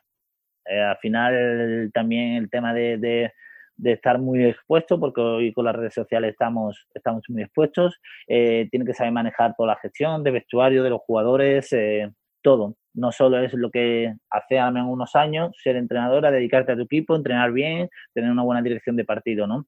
Y evidentemente la gestión de vestuario. Pero no es lo mismo una gestión de vestuario de 8 jugadores en plantilla que de 15 no es lo mismo una gestión de vestuario con, con seis jugadores tal y después te baja el nivel, que siempre es más fácil, todos sabemos, y estoy hablando ya de mi experiencia como jugador, a tener 15 jugadores del mismo nivel. Lo que te exige es eso, ¿no? Los, ca- los calentamientos, los calentamientos de cabeza, el, el todo. Y al final, pues yo creo que el manejar todos estos tiempos lo que te, te hace hoy por hoy ser, ser mejor entrenador, ¿no? Bueno, y ahí, y ahí aprovecho yo para hacerte una pregunta o una afirmación, no sé. Es que ya oí que Miquel, nuestro presi, que, que ha dicho él que él prefiere que tengamos una plantilla grande, ¿no? que tengamos una plantilla de 14, de 15, porque nos exige. ¿Eso procede o no? ¿Qué? ¿Él, él- él- él- él que, que- que quiere eso? Sí, ¿no? Él- él, si tuviera, si Miguel le pudieran fichar 20 jugadores, los tiene a 20 jugadores. Claro, él dice que la diferencia que... Hace dos días tuvimos en la reunión y dicen, el problema es de Antonio, no es mío. yo, yo- yo voy a pagar, el problema es de Antonio, a mí me da igual. Digo, "Oye, Miguel, que, Miguel, que, que aquí no entran más, tío, que nos está viendo, no, el problema es tuyo, Antonio. O sea, eh, pues bueno, eh, está claro, ¿no? Evidentemente, yo creo que también lo importante del Palma es que todos vamos en la misma dirección. Llega un momento en concreto que cada uno da su punto de vista, incluso eh, puede haber discusiones, digamos, porque no estamos de acuerdo, pero una vez que de ahí se sale con una idea, con una intención, ahí vamos todos por la misma. No es tu intención, no es la mía, no es la de aquel, ahí vamos todos en la misma dirección. Y ya está, ¿no? Se sientan las bases y a partir de ahí a trabajar por el beneficio del, de- del club, que al final es, para eso estamos y eso lo tenemos muy claro. Bueno, y en, en unos pocos años habéis pasado de, de estar luchando por entrar en playoff y en Copa a ser habituales de ello. Eh, ¿Dónde está el techo de este equipo? Mira, yo, yo, es que eh, nosotros, eh, esto con Biel creo que lo, hablé, lo hemos hablado más de una vez, a nosotros no se nos da valor a nada. Nosotros llega a falta de seis jornadas y somos, detrás del Barça y de Inter, somos el primer equipo que nos metemos en Copa. Tú ves que nosotros ni lo celebramos, pero ve cualquier equipo con nuestros presupuestos, ¿vale? Cualquier club y se le da un bombo de la hostia. Entonces nosotros que no se le da balón nada. Y nosotros ganamos el año pasado a Inter de 5 veces 4. ¿Y qué pasa si le tenemos que ganar? Y, y Carlos y yo, eh, Carlos se lo hemos hablado, hostia, tío. El año pasado eh, nos enfrentamos a los playoffs eh, Inter y Barça y no perdemos. Y es que no sé qué. O sea, no pasa nada. Hasta que no ganemos un título no pasa nada. Entonces, por eso yo digo que nosotros no nos fijamos de puerta para afuera. Miramos de puerta para adentro. Somos conscientes todos, desde el presidente, que al final es lo más importante desde el presidente hasta el último, en qué situación estamos, qué club somos y cuál es la línea a seguir. ¿no? Y, en esa vamos. De hecho, de hecho yo creo que, bueno, nosotros tenemos que seguir trabajando. Evidentemente, nuestro, nue- nuestro techo es, eh, siempre, yo lo digo en un plan vulgar, ¿no? Es darle por culo a lo grande. Lo estamos haciendo. Lo estamos haciendo. Nosotros este año no hemos perdido con Barça, no hemos perdido con Pozo. Eh, pues bueno, pues eso. Eh, eh, se ha parado la liga. A falta de siete jornadas, nosotros ahora, a priori, tenemos un buen calendario para acabar la, la- liga regular. ¿no? Vamos a acabar quinto, pero era probable que, que quedásemos más arriba. Pero bueno, nosotros, nosotros que somos conscientes de que tenemos que seguir ahí. Eh, como siempre decimos, tenemos que seguir llamando a la puerta para que un día se abra. A ver si tenemos algún, un poquito de suerte en algún sorteo de, de Copa, que siempre nos toca o Inter o, tal. Claro, y esa es la realidad. Esos son factores externos que nosotros no podemos controlar. Nosotros que podemos controlar la liga regular, que son 30 partidos, y los playoffs.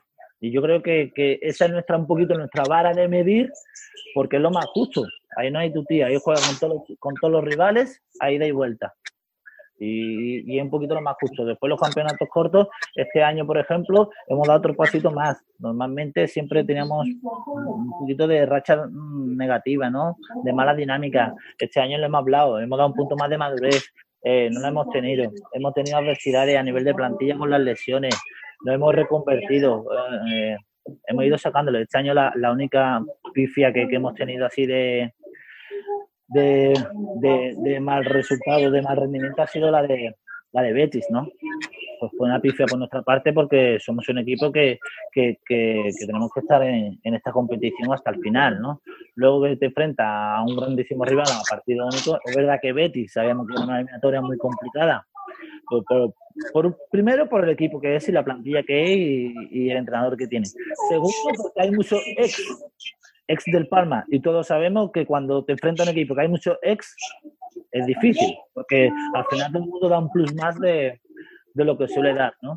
Y, nosotros sí que es verdad que esa derrota no, nos hizo daño porque, porque no, no- no hicimos lo que, lo que debimos de hacer, ¿no? Más allá que sabíamos que era una eliminatoria difícil. Respondiéndote a tu pregunta, el techo de nosotros tiene que seguir estando ahí. Eh, seguir estando en finales, seguir dando nuestro máximo. eh, seguramente algún día conseguiremos los, eh, conseguiremos algo bonito que, que podamos celebrar todos juntos. Hablando de todo esto, hablando de estas hazañas que habéis logrado, eh, la final de Sevilla es posiblemente la más cerca del título que habéis estado. ¿Cómo recordáis esa final? Venga, Antonio, dale, la final de, de Sevilla. Bueno, la, la- eh, la final de Sevilla recordamos con, con un sabor agridulce, ¿no? Eh, venimos de la suerte nuestra con los sorteos, eliminamos a Inter, eliminamos a Barça y nos faltaba el pozo. Los tres seguiditos, ¿vale? Pues, Así, pues, facilito. Y a doble partido eh, contra, contra el Barça Barça. doble partido. La verdad, la verdad que, que, que fue, fue complicado porque creo que los minutos finales de la segunda parte fuimos mejor que Pozo. Sí que Pozo la primera parte fue mejor que nosotros, evidentemente. Se nota que al final eh, eh, era un equipo con mucho más tabla de, en finales. Eh, al final nosotros no somos jugadores que estamos acostumbrados. Sí, hemos jugado playoffs, pero no acostumbrados a finales. Te enfrentas a Miguelín, a los Alex, a Campo en su día, eh, ayer. Eh, pues son A Lima, también estaba Lima, estaba estaba- Lima, Bebe. Lima, sí. O sea, son jugadores que, José Ruiz, son jugadores que tienen 40, 50 internacionalidades, 60 internacionalidades. Entonces, al final, eh, eh, saben manejar este tipo de partidos. Y, y por eso decíamos, no, no era normal que, no, que los últimos minutos de partido nosotros nos costaba tanto gestionarlos, pero es que es normal, ¿no? Y fue, ya te digo, fue una pena porque la verdad que lo- la segunda parte lo, lo, prácticamente los últimos 10-12 minutos fuimos mejor que Pozo, estuvimos más cerca siempre de, de poner el partido a nuestro favor que, que en contra y en la prórroga en una jugada puntual pues después nos hicieron, a falta de 26 segundos, nos, nos hizo Miguelín el 3-2, ¿no? Fue, fue complicado, pero bueno, yo creo que al final eso es lo que nos hace crecer, nos hace tener esa madurez. Eh, la temporada que, perdemos con Inter, que, que en casa yo fallo en el segundo partido el penalti, perdemos la tanda de penalti, después vamos a Madrid y, y nos ponemos por delante en la eliminatoria, perdemos en el tercer partido contra, contra el Inter que ha ganado prácticamente todo, nos quedamos fuera de la final pero estamos a paso, mira el año pasado ya, el año pasado que eh, estuvimos a un hilo de estar hoy por hoy el Champion y con posibilidades, digo con posibilidades porque si tú en Europa quitas a Inter y a Barça, mm, con mayor plantilla está Sporting de Lisboa, pero los demás creo que, que el nivel es bastante similar, ¿no? Eh, con los rusos, con Tiumen, con, con Pesaro de Italia, etcétera, ¿no? Son, son ya equipos más, más similares. Pues bueno, pues yo creo que ese, ese, ese punto de madurez eh, nos lo está dando este tipo de partidos, manejar este tipo de situaciones, ¿no? El perder dos, dos tandas de penalti en el Palau, eh, pues bueno, eh, al final no, no- nos hace cada vez madurar más. Eso no, que, ¿dónde le- yo creo que le hemos sacado el beneficio? Esta temporada. Hemos tenido adversidades con las lesiones. Nosotros empezamos la temporada y tenemos a Tafi, eh, Chimbiña, Quintela y Mati, y cuando vamos a empezar la liga solo tenemos a Chimbiña. Dos han lesionado y hasta el final lo compran. Y, y el equipo se ha repuesto. Y no hemos tenido ni. Bueno, pero es que no, nos hemos- no nos hemos parado prácticamente ni, ni a hablarlo ni a pensarlo. Hemos seguido trabajando, hemos seguido readaptándonos, hemos seguido tal. Y creo que, que el equipo ha funcionado bien y los jugadores han hecho un trabajo brutal, ¿no? Eh, más allá de que, evidentemente, pues esta temporada hemos echado en falta el Caragol. Porque, ¿Qué pasa? Que, que- que le hemos dado la vuelta a la tortilla. Hemos sido pues, un equipo muy rocoso, muy, muy compacto, defendiendo muchas veces con, con la posesión de balón y luego con el empaque que normalmente siempre teníamos en pizza hemos encajado muy pocos goles. Pues yo creo que esos son los, los- puntos de madurez que, que nos da como, como equipo. Nada, sí que es verdad que, que, que aquella final en Sevilla, pues yo creo que, que el club la tiene en mente, que siempre tiene aquellos recuerdos y, espera y desea que, que pod- podamos volver a tener otra oportunidad, ¿no? Yo creo que, que fue una suerte poderla jugar con el Palma, pero bueno, como ha dicho, esto es un proceso, me imagino que el Palma aspira no solamente a jugar una, sino a jugar muchas, pero bueno, que no nos ponemos ese objetivo a corto plazo, sí que es verdad que por la ambición de que tenemos como, como, como jugadores y como, y como deportistas, lo queremos hacer ya, pero tenemos que ir poco a poco, creo que, mm, que el empaque que nos está dando este tipo de, de eliminatorios como lo de los playoffs del año pasado o, o los años anteriores, pues yo creo que es lo que nos puede hacer que en un futuro podamos jugar una final otra vez y ojalá que lo podamos ganar. Y de la, de la final en sí, es que fue un juego muy bonito. No sé si recordáis, pero ha sido un partido donde Sergio, Tafi han hecho lo Hace que poco. quisieron en el partido.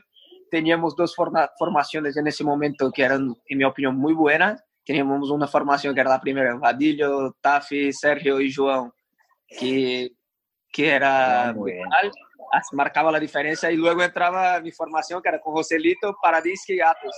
No metíamos gol, pero no perdíamos el balón. O sea, el equipo Ese año era- fue MVP Tafi, ¿no? No puede Sí. ser. Sí, sí, sí. Y, y luego el juego es que hu- hubo muchas facetas del partido que fuimos superiores al Pozo. Por eso yo queda un sabor tan, tan agridulce, como ha dicho Vadillo, en la boca, porque teníamos la posibilidad realmente. Pero bueno, como han dicho ellos, todo sirve de experiencia y hoy somos mucho mejores también porque tenemos eso en mente. Yo, chicos, no me voy a esconder, yo soy de Inter, cualquiera que me conozca lo sabe. Entonces, claro, estoy hablando con gente de Palma que estoy, entenderme la expresión, hasta las narices de que Inter se enfrente a Palma en Copa del Rey, en Copa de España, que parece que la Copa de España directamente la bola de Inter y la de Palma ya las tienen unidas, o sea, claro, y sobre todo contigo, Vadillo, porque claro, me acuerdo del gol que marcas en Torrejón, el 1-2 en una Copa del Rey, que nos Sí. eliminan allí. Esa, Eh, esta fue la de la final. y el Claro, partido de. Nico. Me acuerdo de ese de partido, ese partido. me acuerdo que le has mencionado también de la liga, de la semifinal de liga, que para qué te va a engañar, cómo celebré tu fallo. Sobre todo más me acuerdo, y perdonar que os lo cuente así muy rápido, que no había televisión, no había streaming por ningún lado. No. Me acuerdo que bien me pasó... por la radio balear. Exacto, que bien me pasó un enlace para escucharlo por, por la radio balear que entendía la mitad, porque claro, encima de que no lo entendía, iban acelerados, claro, una narración a toda leche. Y yo iba cogiendo poquitos y mira, tenía una tensión hasta el final y ya al final, entre Copas de España, os digo, o sea, no sé cuántas veces, eh, la- el lío que le hace Mati Rosa el año pasado a Marlon en, en el- en la prórroga. No, no sé si todos esos partidos contra Inter, ¿qué, qué os, qué os- a- ahora, he visto un poquito en retrospectiva, ¿qué os sugieren? O sea, ¿os ayudan a crecer? ¿Os cansa estar siempre contra el mismo rival? ¿Lo hace más difícil porque ya os conocéis mucho? Mira, yo pienso que. Bueno, tú, Carlos, tú. No, yo por ejemplo eso, que es verdad que contra Inter hemos jugado siempre y este año en Copa, aunque fueron ellos ganadores, realmente quien fue la figura del partido fue Jesús Herrero. Yo no recibí, yo creo que fueron dos tiros, tres tiros, no, no recibí más tiros. Y es una pena porque me dices, bueno, es que si no han ganado porque han sido mucho mejores, pues yo creo que este año fueron ellos mucho, eh, fuimos nosotros mucho mejores. Es que tuvimos muchas ocasiones, lo que pasa que, que que es lo que ha dicho, es que nuestros pibos, los encargados del gol, no estaban.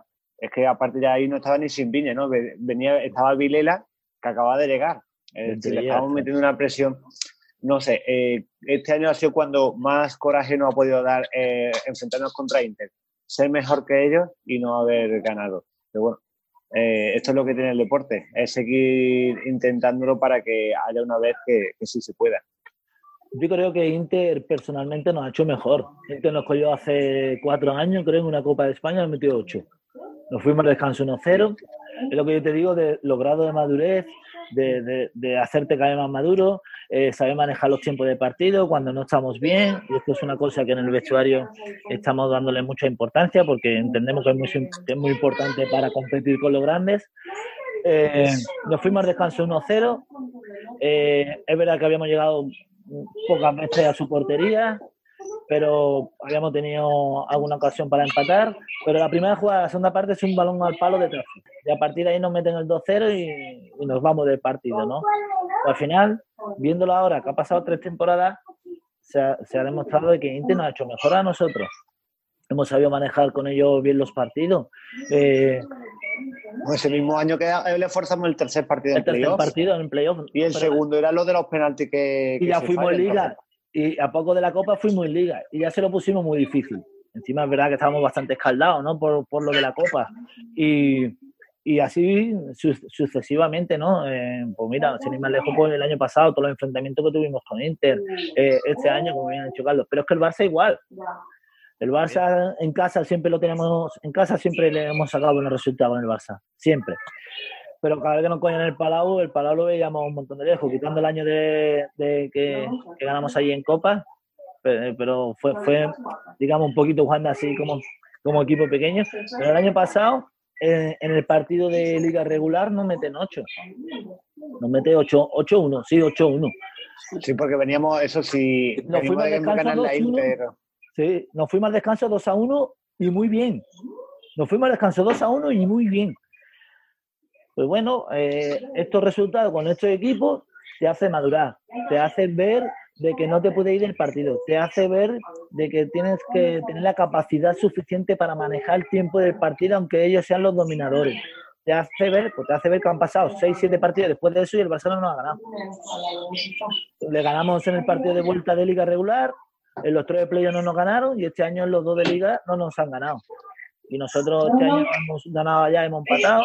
O sea, al final son procesos que, que, que son gente de primerísimo nivel que son lo que te, te hacen dar eh, ese plus, ¿no? Yo, yo creo que contra Inter, me puede confirmar Vadillo, pero los 10 últimos partidos, 8 han sido con diferencia de un gol o dos goles, por mucho, ¿no? Sí, sí, sí.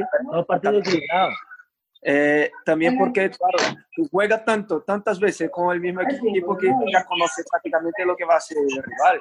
Sabe la manera de jugar, conoce los jugadores y eso dificulta mucho más también. Dani, espe- esperamos devolvértela, ¿eh? La de, la de los penaltis. no. Eh, a ver, es que sabes qué pasa. digo- Te lo digo aquí ya, que te la No, vamos a no hace devolver. ¿eh? falta, eh, de verdad que no hace falta. no. Y el. ¿Sabes qué pasa? Que si no te lo digo yo ahora, me va a venir alguien mañana cuando lo escuche y va a decir, perro, que te has callado, aquello, tal. Bueno, no te Oye, que yo me acuerdo estar en la cocina de mi casa yo solo con los cascos ahí, pasándolo Ahora- mal. Ahora, ahora te voy a decir yo una cosa. ¿Y el año pasado cuando quedaste eliminado qué hiciste? Que eh, no, es que no me Ir a- acuerdo. Ir a, rueda de prensa con un cabreo que no te Sí. puedes ni imaginar. Y, pagar- y, pagar- Estábamos y los pagar- dos, sí. y pagarla conmigo. y pagarla Eso te iba a decir, pero yo te di la no- no te acordarás. no sé cuánto. Venga. Pero te di la enhorabuena. Luego salí y le dije a Rubén, la madre que parió a, a Mati, la que me ha liado. pero eso no te lo dije mira, el, el año pasado, sin ir más lejos, eh, ese partido precisamente contra Inter, Inter superior, contra, mm, superior a nosotros durante 25-28 minutos, prácticamente hasta que mete el 2-1. La primera parte, además, es un partido que, que acabo de ver recientemente estos días, ¿no? Eh, la primera parte ellos empiezan muy fuerte, mejor que nosotros. Según va transcurriendo la primera parte, nosotros nos vamos adueñando un poquito del partido a, nivel de manejar el tiempo del partido, a nivel posicional. Nos encontramos con el 0-1, porque no, no- nos encontramos con el 0-1 y eso, quiera o no, nos da cierta ventaja también y tranquilidad para manejar el partido. ¿De acuerdo? Pero Inter, eh, que normalmente eso lo habíamos controlado el año, el año pasado, durante cuatro veces tiene esos dos minutos que te avasallan, que te avasallan, que te avasallan, y nosotros no, no éramos capaces de, de controlar ¿no? ese, ese avasallo por parte de Inter. Hasta que, y en la segunda parte igual, y al final, eh, y recuerdo que en el descanso nosotros hablamos, señores, nos toca sufrir, tío. No podemos bajar la cabeza, nos toca sufrir, porque ellos van a meter ahora una marcha más, y, y, y cuando Inter mete esa marcha, no hay equipo en España que lo pueda aguantar. Empiezan a aguar una circulación un nivel muy alto, muy fluido, empiezan a, a encararte todos los jugadores eh, uno contra uno, mucho chute exterior, van por el saque de banda rápido, por el córner rápido, y al final nosotros habíamos hecho mucho hincapié en saber manejar este tipo de situaciones. Hasta nos hicieron un 2 1, el partido empieza a cambiar, empieza a cambiar, empieza a cambiar, empezamos a manejarlo, empatamos rápido con el 2 a 2, y a partir de ahí creo que, que fuimos nosotros mejor, evidentemente jugando, ya teníamos un partido ganado, con el resultado que era empate que nos beneficiaba y, y demás, ¿no? Pero es un poco decirte otra vez que, que creo que esto es lo que no- nos ha hecho mejorar temporada tras temporada. Este tipo de partidos y de vivir este tipo de situaciones. Lo que vivimos el año pasado en el Palau fue increíble, que, que nosotros vimos a todo el Palau con la cara blanca. Con la cara blanca lo veíamos. Hombre, es que yo lo que le decía a Biel en su momento era que ya que nos habéis ganado, que por lo menos os llevaréis por delante al Barça también. Pero claro, ahí ya entraron los penaltis y Juanjo, que falla poco y menos, que luego lo llaman lotería, ¿no, Carlos? A lo de los penaltis. No puedo hablar yo mucho de los penaltis. no, hombre, la verdad que Juanjo ayer, mira, yo estuve, estuvimos hablando de Juanjo Díaz, Cidao, yo eso que, que tiene ese, esa intuición o ese poquito para en los penaltis que, que Guaíbal también lo decía, que el, portero que sin ser tan grande como Luis Amado o como Paco Serrano, que ocupan mucha y que le exigen al, jugador eh, una precisión en el tiro, yo creo que Juanjo tiene ese, ese timing muy bueno para, para parar los, los penaltis. Conclusión, que entre las que me has liado tú, Antonio, y, y los partidos estos de Carlos, en los que se pone en modo muro y no hay un dios que le meta un gol, el que mejor me cae de los tres es Tomás, claramente. Ahora os, to- os Pre- tocará jugar contra pregúntale a Inter. Pregúntale a los pibos si le cae bien. Pero sí, encima, además este año, que además de morder a los pibos, encima está en modo goleador, ¿qué más queréis? Un poquito de suerte al final, ¿no? Es que estábamos sin pivo. Tenemos sin O sea. pivo, había que meter goles Tomás. De, de hecho, han sido, yo metí ocho goles, creo. Seis de segundo palo. ¿Ves cómo el segundo palo funciona, Dani? Sí, Yo siempre lo he dicho, el que, el que decía la semana pasada que era una tontería era Lemine. Que, es que dijo aquí claramente, dijo que nadie busque el segundo palo porque no la voy a poner, voy a tirar a la puerta. Y nada, ya para ir terminando este- esta charla de competición, a nivel vestuario, eh, ¿quién es el que lleva la música? ¿Quién es el último antes de salir a un partido? Eh, ¿Quién es el que más grita, el más callado? El más callado es... Lo dice todo en el campo. ¿Quién? ¿Quién ha dicho? Joao, Joao. Joao. Mira. Puede estar eso. Mira, mira que llevamos ya años con él. Sí. No, pero luego nos quiere mucho. Es una persona que luego a nivel fuera de eso es muy buena, buenísima persona Pero sí que es verdad que es de pocas palabras y a nosotros nos encanta picarlo porque, sobre todo conmigo, ¿no? Siempre tenemos ese pique de decirle yo cosas a Joao y él me dice a mí. Pero bueno, yo creo que la música, que la música cada vez peor, vamos. Yo no soy de música, pero vamos. Hubo un cambio esta temporada. Ha habido siempre la cambio, llevaba ¿no? Nico, siempre la Nico, llevaba sí. Nico. Pero DJ. sin Viña le metía presión, entonces luego a- Alice sin Viña la cogió Raúl Campos. Dani, La estos son música- modas, tío. En, Sí. en el vestuario no se lleva música en la vida. Que me- en es la que vida, tío. miedo, miedo Ahora me está dando. de, de ir con música y tal. Si tú supieras lo que a mí me costó aceptar la música en el vestuario, ¿eh? a mí, a mí me- yo era de, de ir al vestuario, ¿no? Estoy hablando de hace años. De ir al vestuario y, y todo el mundo va a jugar un partido, todo el mundo en tensión, todo el mundo en el bus ya serio, los dientes apretados, el culo apretado. Ahora va al vestuario y es todo holiday. Todo holiday, todo cachondeo. Sí tenéis que es muchos brasileños Ha ahí. cambiado tienen todo, ha cambiado darle- todo ya. Ha Claro, cambiado todo ya. De verdad que recuerdo eso de cuando estaba en Guadilla, en mi primicia y eso, era una tensión. Tú estabas, eh, Sí, mirabas tu sí. mochila a ver si no te ha faltado nada, porque como me haya faltado algo, vamos. Es verdad, Ha ¿eh? ¿eh? eso es, es una cosa que, que llama mucho la atención, pero ha cambiado bastante, ¿eh? Antes los vestuarios todo era, todo era silencio, todo el mundo en tensión, no se escuchaba a nadie, se escuchaba ruido del esparadrapo, como se partía. Ahora, ahora todo es uno en bola por ahí bailando, el otro con la música, el otro no sé cuánto, el otro tal. Y Dependiendo qué de, música te de pongas. gracioso, yo, de gracioso eh, Chimbinha y Catela. Chimbinha y Catela. Chimbinha tiene Este más historia. año, Viña era un crack con la historia, vamos. Este año, la verdad que, que fíjate, ha, ha ido el transcurso, pero siendo un muy buen grupo y eso, los que realmente estaban contando historias y con la Sí. gente que interactuaba mucho era Viña y Catela. Por Y- eso se acabó siendo- la liga, ¿eh? Por eso se acabó la liga. Como se fueron, ha dicho, eh, pues nosotros la acabamos. Siendo, siendo de la isla como Rafa Nadal, ¿quién es el más maniático? El Lolo. El Lolo tiene un, un. O no lo demuestra en el día a día, pero quien lo conozca va a decir, este tío es más raro que... A ver, a ver, No, no contar, sé, contar. Hay gente, los cordobeses son muy raros, tío. hay gente que, bueno, pues que tiene su manía, eh. Diego de Núñez. prepartido, Diego Núñez y eso, Sí. pero yo creo que eh, el, el jugador así que diga, oye, que tiene unas cosas, yo creo que es Lolo, ¿no? Eh, El, el Lolo es peculiar. Es peculiar, pero porque es que tiene que comer el día de antes lo mismo o lo que sea, y si no, vamos, no sé, llega un, un momento que digo, esta cosa más rara. La botella está sí que- aquí, está aquí. Si la pones aquí, Aquí. ya está mal, ¿sabes? Es que esto tiene que ser de esta forma, digo, Dios. No, luego sí que es verdad que luego, bueno, pues cada uno tiene su ritual. Yo, por ejemplo, no tengo ninguno, vamos. Lo único que intento es jugar siempre cosas para tirar blancas, pero porque me destacan más. Bueno, eso ya es un poquito de manía, ¿eh? No, a ver, que si tengo que jugar con una zapatilla azul, le juego, vamos. Pero no sé.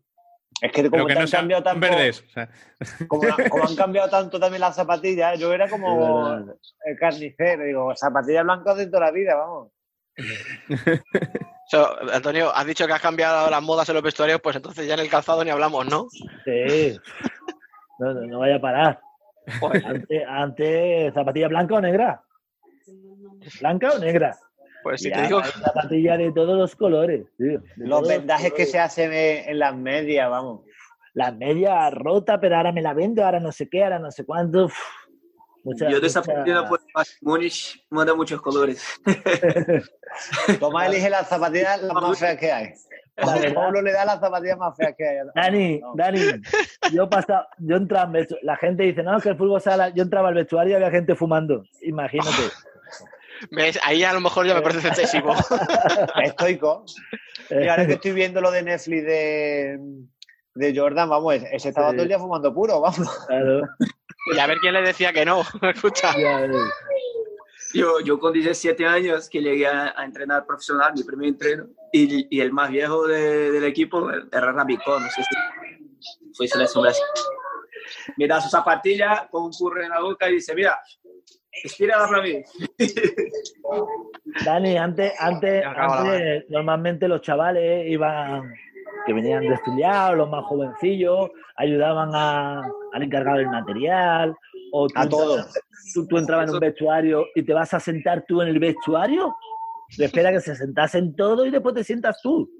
O termina el entrenamiento ayudaban a recoger. Ahora, recoge el entrenador antes que el chaval del filial. Ya te lo digo yo. Sí, es que. Eh, Escucha, de han todas perdido- formas. Se han perdido ciertas cosas que no se deberían de haber A perdido. ver, eso te iba a decir, nos lo tomamos un poco a broma, pero es verdad que hay cosas que son un poquito graves. Yo no voy a dar nombres, pero yo a mí me, me contaron que se encontraron a cierto jugador de, de Inter, cierta previa de unos playoffs contra vosotros, en cierta discoteca, a ciertas horas de la noche, y no voy a deciros más, pero al día siguiente os hizo un roto. Nos hizo un roto. Y el tío me dijeron, y esto me lo comentó un amigo, que se lo encontró a las 4 de la mañana en un reservado. Y jugabais al día siguiente por la tarde. Cosas de las estrellas, no sé si lo que decía Carlos, ¿no? De Jordan, pues a ciertos jugadores se les puede permitir esas cosas. O no.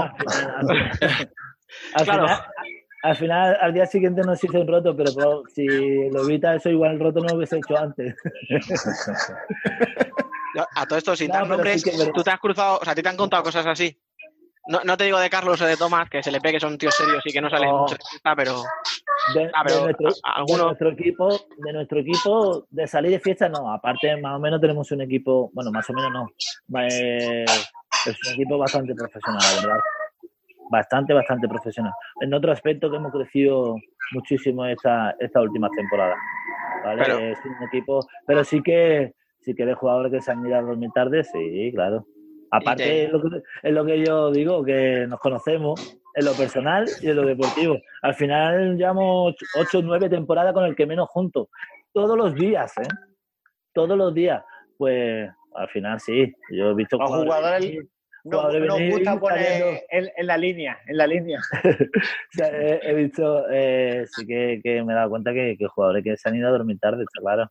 Pero bueno, qué sé, al final tiene que haber un punto de Al equilibrio. final eso es un equipo, a ver, sin faltar de respeto y eso, pero que muchas veces, bueno, pues oye, mira, que al día siguiente se de todo, que bueno, cuando es una cosa habitual, yo creo que tanto entrenador como compañeros hay que decir algo. Pero yo creo que en un equipo, bueno, pues hay historias. Yo creo que si tú preguntas eso, pues siempre hay historias súper graciosas y, compa- y compañeros que después de un, de un partido pues lo hemos pasado genial.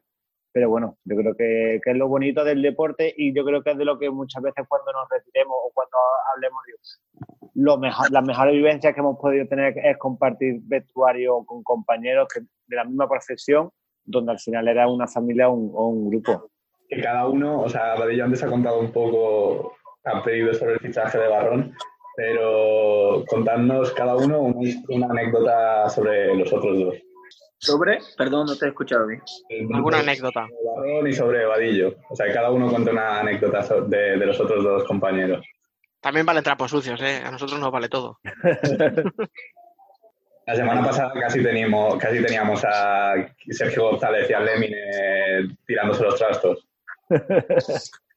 Yo tengo que decir que la primera vez que, bueno, con Tomás, recién llegado aquí, me encontré solo, sí, solo por la calle, hablaba español, vamos, digo, pero tú qué haces por aquí, y anda vente conmigo. Pero es un tío, mira, atrevido cuando viene, por ejemplo, de fuera y que el tío estaba por ahí por la calle, medio perdido, digo, pero bueno, ¿tú cómo te puedes encontrar por aquí si no tienes ni idea de, de castellano? Y al final, pues mira, le encanta el, el tenis, yo le diríamos antes Guga Huerten. Es verdad. es verdad. Le llamamos Hull. A Tomás le llamamos Hull. Esto También. Con la lo- fuerza lo- natural que tiene. de Taffy de Felipe. De Taffy. Y en los rondos, como es, jugamos en parque, ¿no? Y, y claro, mi- yo soy un poco grande y peso mucho. Mi pisada se oye. Y Felipe decía, mira, la viene el, el hook en los rondos, con la pisada fuerte, enfadado ya. O sea, tú ya intimidas antes de llegar, ¿no? Al, al rival. Tomás como, como- espaldas, como- un dinosaurio, como un dinosaurio cuando llega. Sí. Escucha, lo que pasa es que tienen envidia de que tú tienes esa constitución fuerte de nacimiento. Y con Antonio, pues todas las vaselinas que me ha hecho, vamos. Sigue teniendo calidad en la zurda, ¿eh? Sigue teniendo calidad, vamos. Estática, ahora estática ya. Estática. Hombre, con Antonio, si es que al final es lo que te he dicho, muchas veces nos quedamos con lo extradeportivo cuando hemos estado, yo yo recuerdo de ganar en Jaén, eh, en Jaén buena, la- y sacar allí jamón y estar todos juntos y pasando luego un día en Granada genial, vamos. Eh, muchas veces te quedas con, con todo en la convivencia que hemos podido tener unos con otros que, que simplemente esto. Carlos, Carlos y yo, en los rondos, siempre llegábamos por la mañana y mirábamos. Y al que veíamos que llegaba un poquito enfadado, decíamos, ojalá vamos a tirarle caños. A Tafi, a Tafi. A Tafi, Vamos a tirarle caños. Mala mira, leche. y, y eh, siempre estábamos los dos juntos en el rondo, ¿no? Y Eh. entonces no- nos preparábamos para cuando viniera a tirarle algún caño. Y como se lo, se lo hiciéramos cualquiera de los dos, ya montábamos la fiesta para que se mosqueara más el jugador y demás. en un, en un peladado tu- tuve que irme a- al hospital a hacerme un porque nos pegamos una un golpe en la cabeza que flipa, vamos. Tomás y yo, en los, en- bueno, en los peladados somos tres personas que lo hacemos genial, vamos. Sí. Está Mirosaljevi, Carlos, No. es verdad que es el rey del rondo. Es el que mete más caño, por increíble que parezca. ¿eh? también lo intento más que Siempre. nadie, vamos. Pero intenta 80 veces, entra uno. Carl- Carlos es un niño grande. Sí. Carlos es un niño grande. No, la verdad que, como decíamos antes, ¿no? Tenemos, tenemos bastante buen grupo y, y creo que, que, que hay una, una afinidad, ¿no? Incluso después de los partidos, no, eh, al final vive mucho de, de los recuerdos, digamos, ¿no? En, el sentido de que lo que dice Carlos, al final pasan los años, lo que te queda son las, pues las anécdotas, lo que, lo que has convivido con, con cada uno, ¿no? Y, al final, y, y lo que hablamos, hay cosas que no se pueden contar, pero sí que, que, que la, hemos, que la hemos vivido y, y lo hemos, y lo hemos pasado, hemos pasado bien. La verdad que nos hemos reído bastante. Tomás, no, Tomás es muy, muy paradito, muy, muy tranquilo, muy... ¿eh? Tomás es el que pone un poquito eh, el orden. Solo todo. cuando, solo cuando me enfado. Que... bueno, Carlos me enseñó una cosa. Cuando tú hablo de Granada, y te acuerdas que en ese día estábamos de, de gira por ahí, ¿no? después de ganar Jaén. Yo no cono- conocía mucho de España, yo creo que era la segunda temporada. y Y tú me dijo, mira, si quieres saber si un bar de tapas es bueno, me cambie jamón enfogado. De verdad, no de mentira. Y me, y me lo llevo esto hasta... No, hombre, las ventas típicas en Andalucía y eso, pues siempre ha habido jamones. Y cuando viene una persona de fuera, digo, mira, Tomás, no te metas en cualquier sitio. Tú si ves algún jamón colgadete, es que, Es que hombre, bueno. no te vayas los- a- a cualquier bar. Esos son los consejos buenos que hay que dar a la gente, sí, señor. Bueno, y respecto a la situación actual, eh, ¿qué tipo de entrenamientos habéis seguido durante este parón? ¿Habéis tenido algún tipo de indicación desde el club o habéis entrenado cada uno un poco a vuestra bola? No, ha sido trabajo de cuerpo técnico, ¿no? Lo pueden explicar ellos mejor. eh, con John Parr en la preparación física, ¿no? Pues un poquito de- el trabajo de, de actividad que hemos estado manteniendo, sobre todo para, para, para perder lo menos posible, porque perder, evidentemente, después de un mes vamos a perder bastante, ¿no? Pero para, para que el cuerpo, al final, el cuerpo es un poquito robot, ¿no? Y memoriza rápido. Entonces, pues, para no hacerlo olvidar. Y después, a nivel un poquito táctico, hemos estado haciendo un poquito de, de scouting a nivel colectivo, a nivel individual y, y para mantener un poquito la, la llama encendida, ¿no? Dentro de nuestros recursos, la verdad que, que entendemos que lo hemos hecho bastante bien porque nos hemos estado reuniendo varios días por semana y, y al final pues era una forma un poquito de llevarlo eh, más motivacional, ¿no? Porque al final todo este tiempo se ha hecho, se ha hecho largo para, para todos. Tomás y Carlos, ¿han sido muy pesados ahora que no nos oyen desde el cuerpo técnico? Estamos mejor ahora que en temporada. Así que una pretemporada brutal. No, la verdad que, como ha dicho Antonio, nos envía cada día Joan Leompar, que es nuestro preparador físico, y otro día nos envió un apunte. Yo creo que hicimos 42 sesiones, ¿no? O algo así, Sí, Vadillo. sí. 42 sesiones. O sea, todos los días prácticamente. Creo que sábado y domingo los días que no entrenamos, pero entreno físico, entreno con lo que tenemos en casa. Por ejemplo, por ejemplo yo no tengo terrequi. y me tenía que hacer adaptado, ¿no? Con botella de agua o cosas así. Y el entrenamiento secundario pues, es como, como irse con el niño a jugar o lo que sea. Te cansa más que... Esa es la primera sesión, la segunda con los niños. Entonces hemos entrenado doble cada día. Y luego también empezamos con las sesiones telemáticas, con el Zoom. Y que la verdad que nos motivó bastante, porque al final entrenar solo en casa es un poco más, tiene que tener bastante ganas. Y claro, con las sesiones telemáticas te da un enganche más. Yo soy muy competitivo. Yo, mi, eh, mi mujer, yo decía, "Uf, hoy no sé, no tengo ganas de entrenar. Y luego empezaba a entrenar y vi a la gente entrenando y decía, tengo que ser mejor. y me decía, tú has dicho que no iba a entrenar fuerte hoy. Y. Cualquiera. Y ya, chicos, para acabar ya la última, eh, hemos sabido ya por fin cuál va a ser el, cómo va a ser, vamos, el desenlace de la liga. Esos playoff express que están un poco todavía por definir, aunque se entiende que van a ser todos en una semana, etcétera. No sé si os gusta el formato, porque yo entiendo que os puede dar más opción que en un playoff largo, aunque vosotros habéis estado muy cerca, ya lo hemos hablado, de estar dos años en una final de liga. Todo esto si Inter gana a Jaén y vosotros ganaseis al Pozo, que ya son dos partidos de por sí muy difíciles, os volveréis a ver en semis. Con lo cual yo apostaría seguro. Pero no sé, ¿os gusta el formato? ¿Hubierais preferido que se acabara todo? ¿O intentar llegar hasta el final como estaba previsto? Yo soy de, de haber acabado toda la, toda la liga, pero bueno, creo que él- no podemos exigir cuando hay este problema, ¿no? Sí que es verdad que, que es muy positivo que, que se termine la temporada de una forma u otra porque hay muchos objetivos, hay muchos intereses deportivos y sobre todo para darle rigor ¿no? a la competición, dejarla así a medio, a medio terminar, pues habría muchos problemas y bueno, se ha tomado la decisión de hacer un, un playoff express que aún está por jugarse y a ver. Y hay que ser positivos de que se va a hacer porque si todo va bien, pero bueno, mm, da igual que sea un partido que a tres. A todos nos hubiera gustado que, que no hubiera ocurrido este problema a nivel global y, y hay que adaptarse, ¿no? Sí, bueno, al final es una situación bastante compleja.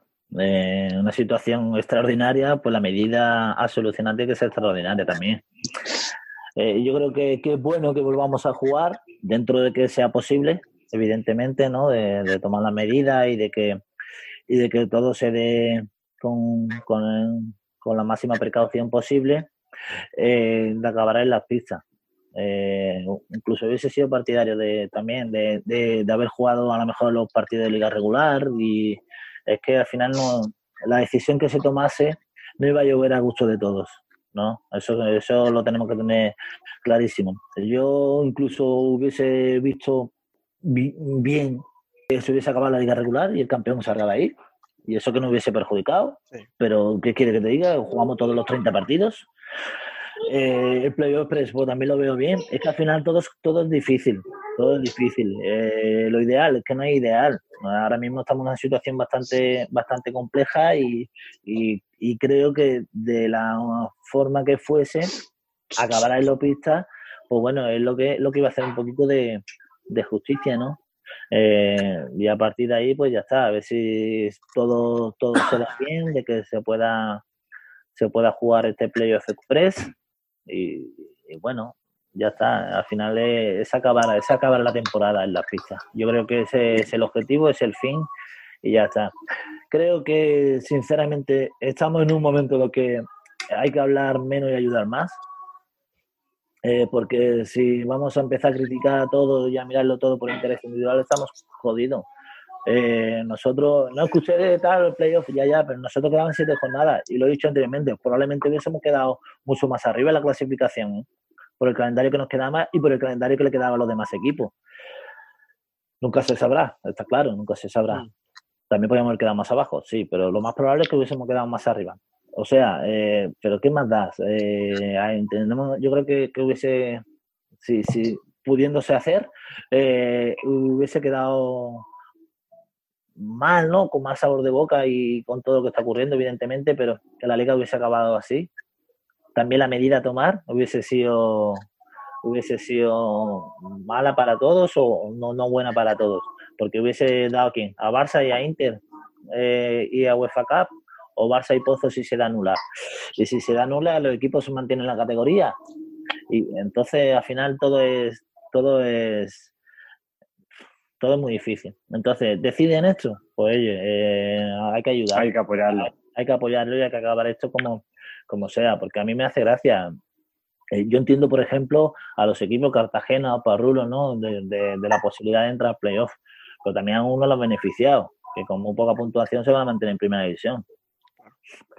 O sea, hay que ser, hay que ser coherente. ¿Y qué miramos? Ahora se ha mirado el playoff de cómo acaba la temporada, pero también ahora haciendo un poquito abogado al diablo, porque no se mira al acabar la primera vuelta, cómo juega todos contra todos. Claro, sí, es que hubiera dado igual. Siempre claro, entonces, sí, claro, entonces, oye, vamos a callarnos, vamos a intentar ayudar, vamos a mirar por el fútbol sala, la acabamos dentro de lo mejor posible y, y cuando empecemos la temporada que viene, pues ya está. Vienen momentos difíciles, vienen momentos difíciles y si realmente nos interesa nuestro deporte, tenemos que, ayudar más. Tenemos que ayudar más a nuestro deporte. No mirar tanto, tanto por interés individual. Porque esto a mí lo que me demuestra, y yo llevo mucho tiempo, como la mayoría de vosotros, pero yo por edad pues llevo más tiempo, lo que me interesa es que al final vendemos el fútbol sala, fútbol sala, es una mentira. Cada uno mira su culo. Y esa es la puta realidad. Sea fulanito, sea menganito, sea pepito, sea el club que sea. Porque aquí nos llenamos la boca hablando de fútbol nos llenamos la boca hablando tal cuando me interesa. Pero cuando la cosa no me va bien, yo tiro por esta rama que es la que a mí me interesa. Entonces, tío, yo creo que, que ante una situación de tan magnitud, de todo lo que hemos ocurrido, de todo lo que ha estado ocurriendo en España y o, en el mundo, ¿no? Realmente a nivel mundial y toda la situación que estamos, que sea la medida que se tome, vamos a intentar rimar en hombros y después a los que les toca, que es gobierno y sanidad, que sean ellos los que tengan que, gobierno, sanidad, federación, ¿no? Que sean ellos los que los que tengan que decidir. Pero yo particularmente sí que, que, entendía que desde la última jornada regular, que fue en febrero, hasta no sabemos dónde y cuándo vamos a volver, esto nos haría mucho daño a Fútbol Sala. Nos haría mucho daño porque a nivel social, eh, a nivel a nivel de sponsor, la gente que habla nada, que Fútbol Sala, nadie piensa en jugar. No pienso en jugar, ¿eh? Pensamos en comer, ¿eh? Que vivimos de esto, ¿eh? No ganamos auténticas barbaridades nosotros. Somos profesionales de esto. Hay muchas familias en juego. O sea, no, no solo en jugar, que es nuestra profesión. Cualquier trabajador, sector, sector de, de, la construcción, sector de la industria, a que no puede estar seis, siete meses sin, sin trabajar y sin cobrar, a que se han tirado a la calle dentro de la normalidad o buscando un poquito dentro de lo que se puede. Nosotros igual, nosotros igual, que hay un cierto nivel de, de riesgo. Y, y, los chavales del Mercadona no tienen riesgo. Claro. O del Carrefour, o los otros. Ah, eso no, nosotros vamos a comprar Mercadona. O sea, riesgo para nosotros, no para los demás que se jodan. Entonces yo creo que debemos dejar de, de hacer demagogia, ¿no? Y intentar dentro de la medida posible, siempre, siempre que sea posible, primando la salud, evidentemente, intentar volver con cierta normalidad. ¿Será playoff express? Pues playoff express. Y ya está, de la forma que sea y punto. Pero al menos yo creo que esto nos da la posibilidad de hacerlo en streaming, que los sponsors pues bueno, en cierta medida se van a ver un poquito reflejados ahí, a nivel social se va a seguir hablando de fútbol salas, sino ¿qué hacemos? ¿Qué hacéis vosotros si hablamos ahora cinco meses sin hablar de fútbol sala? Mira, especiales. Programas más largos. De, de, de, solo de chisme y de rollo. Bueno, tenemos Sálvame, Sálvame Twitter, ¿no? Que, Hombre, que, ese nunca falla. Pero te quiero decir, ¿sabes? Que tenemos, tío, que esto al final hace daño a la, a la profesión en sí, ¿no? Y va a volver el fútbol, que no, que no les hace falta que hay auténtico dineral ahí. ¿Por qué? Porque es que al final hay muchas cosas en juego. No somos profesionales y se nos olvida. Partiendo desde la base, que lo que prima es la salud, evidentemente. Sí. Express, pues Express. A un partido, a un partido. Adelante, ¿no? ¿Qué, ¿Qué, vamos a hacer? Claro, ¿no? ya está. Al final eh, eh, es ponernos los, los, pantalones y a jugar, tío. Te digo más, es verdad que el ritmo hemos perdido todos, pero en ganas puede que sea una gran un gran playoff, porque la gente tiene muchas ganas de volver a jugar. Lo hablábamos hace unos días que esas semifinales con un puesto de Europa en juego van a ser, vamos, con el machete entre los dientes. Y estamos todos en las mismas circunstancias, o sea, sí, que sí. no es que, ¿sabes? Pues todos tendremos, no sé, 15 días, 20 días para poder entrenar de la forma que podamos, pero es que la situación es que es muy difícil, tío, hay que adaptarse como sea y ya está. Como, pero también como, como pasa en una liga regular, ¿eh? que se te lesiona tus dos jugadores en teoría más importantes y tienes que hacer algo, yo qué sé, o llega el día X más importante, sin ir más lejos, a lo mejor pues, pues el Barça cuando estaba sin Ferrao para, para lo de la Final Four, o sea, yo qué sé, tío, eh, al final son circunstancias que, que nos pone la vida y que tenemos que intentar superarlas. Nuestros padres, nuestros bueno, nuestros padres no tanto, nuestros abuelos han superado guerras, tío. Y cuando se, eh, se supera estas circunstancias arrimando todo el hombro y yendo en la misma dirección. Y creo que es lo que tenemos que hacer ahora. Bueno, pues, pues con esto vamos a acabar. Muchísimas gracias a los tres por, por haberos pasado este ratito con nosotros. Y cuando queráis, ya sabéis que las puertas de Futsal Corner están abiertas para vosotros. Muchas gracias por todo. Muchas gracias. Muchas gracias, ¿eh? Dani, te estaremos esperando, ¿eh? Ahí, como lo sé, si es que. Eh, nosotros, nosotros perdonamos, ¿eh? Pero no olvidamos. Uy, uy, uy, uy, uy. Te estaremos esperando. ¿Eh, Carlos, Carlos? Tomás, es siempre tan Tomás, rencoroso. Acordaros, ¿eh? Acordaros, ¿eh? Ahí en la bandita, estará ahí en la bandita y... Cago la mar. Escucha, como os lo hagan en las rozas y permitan entrar a la prensa, me vais a tener ahí en primera fila. Eh, y te digo en serio, y si ganáis, os daré la enhorabuena, pero además con muchas ganas. De verdad. Seguro. Que sí, que sí, que sí. Bueno, nada, chicos, un abrazo a tío. todos. Bueno, pues nada. Un abrazo, ¿eh? Salud para todos. Y hasta aquí nuestro 34 programa de la primera temporada. Recordad que podéis estar al día de cuanto sucede en el fútbol sala leyéndonos en nuestra web, futsalcorner.es, y seguirnos en Twitter, Facebook e Instagram como Futsal Corner Web. Asimismo, cualquier sugerencia podéis dejarla en nuestro correo electrónico futsalcorner@futsalcorner.es. Volvemos el martes que viene. Hasta entonces, sed felices.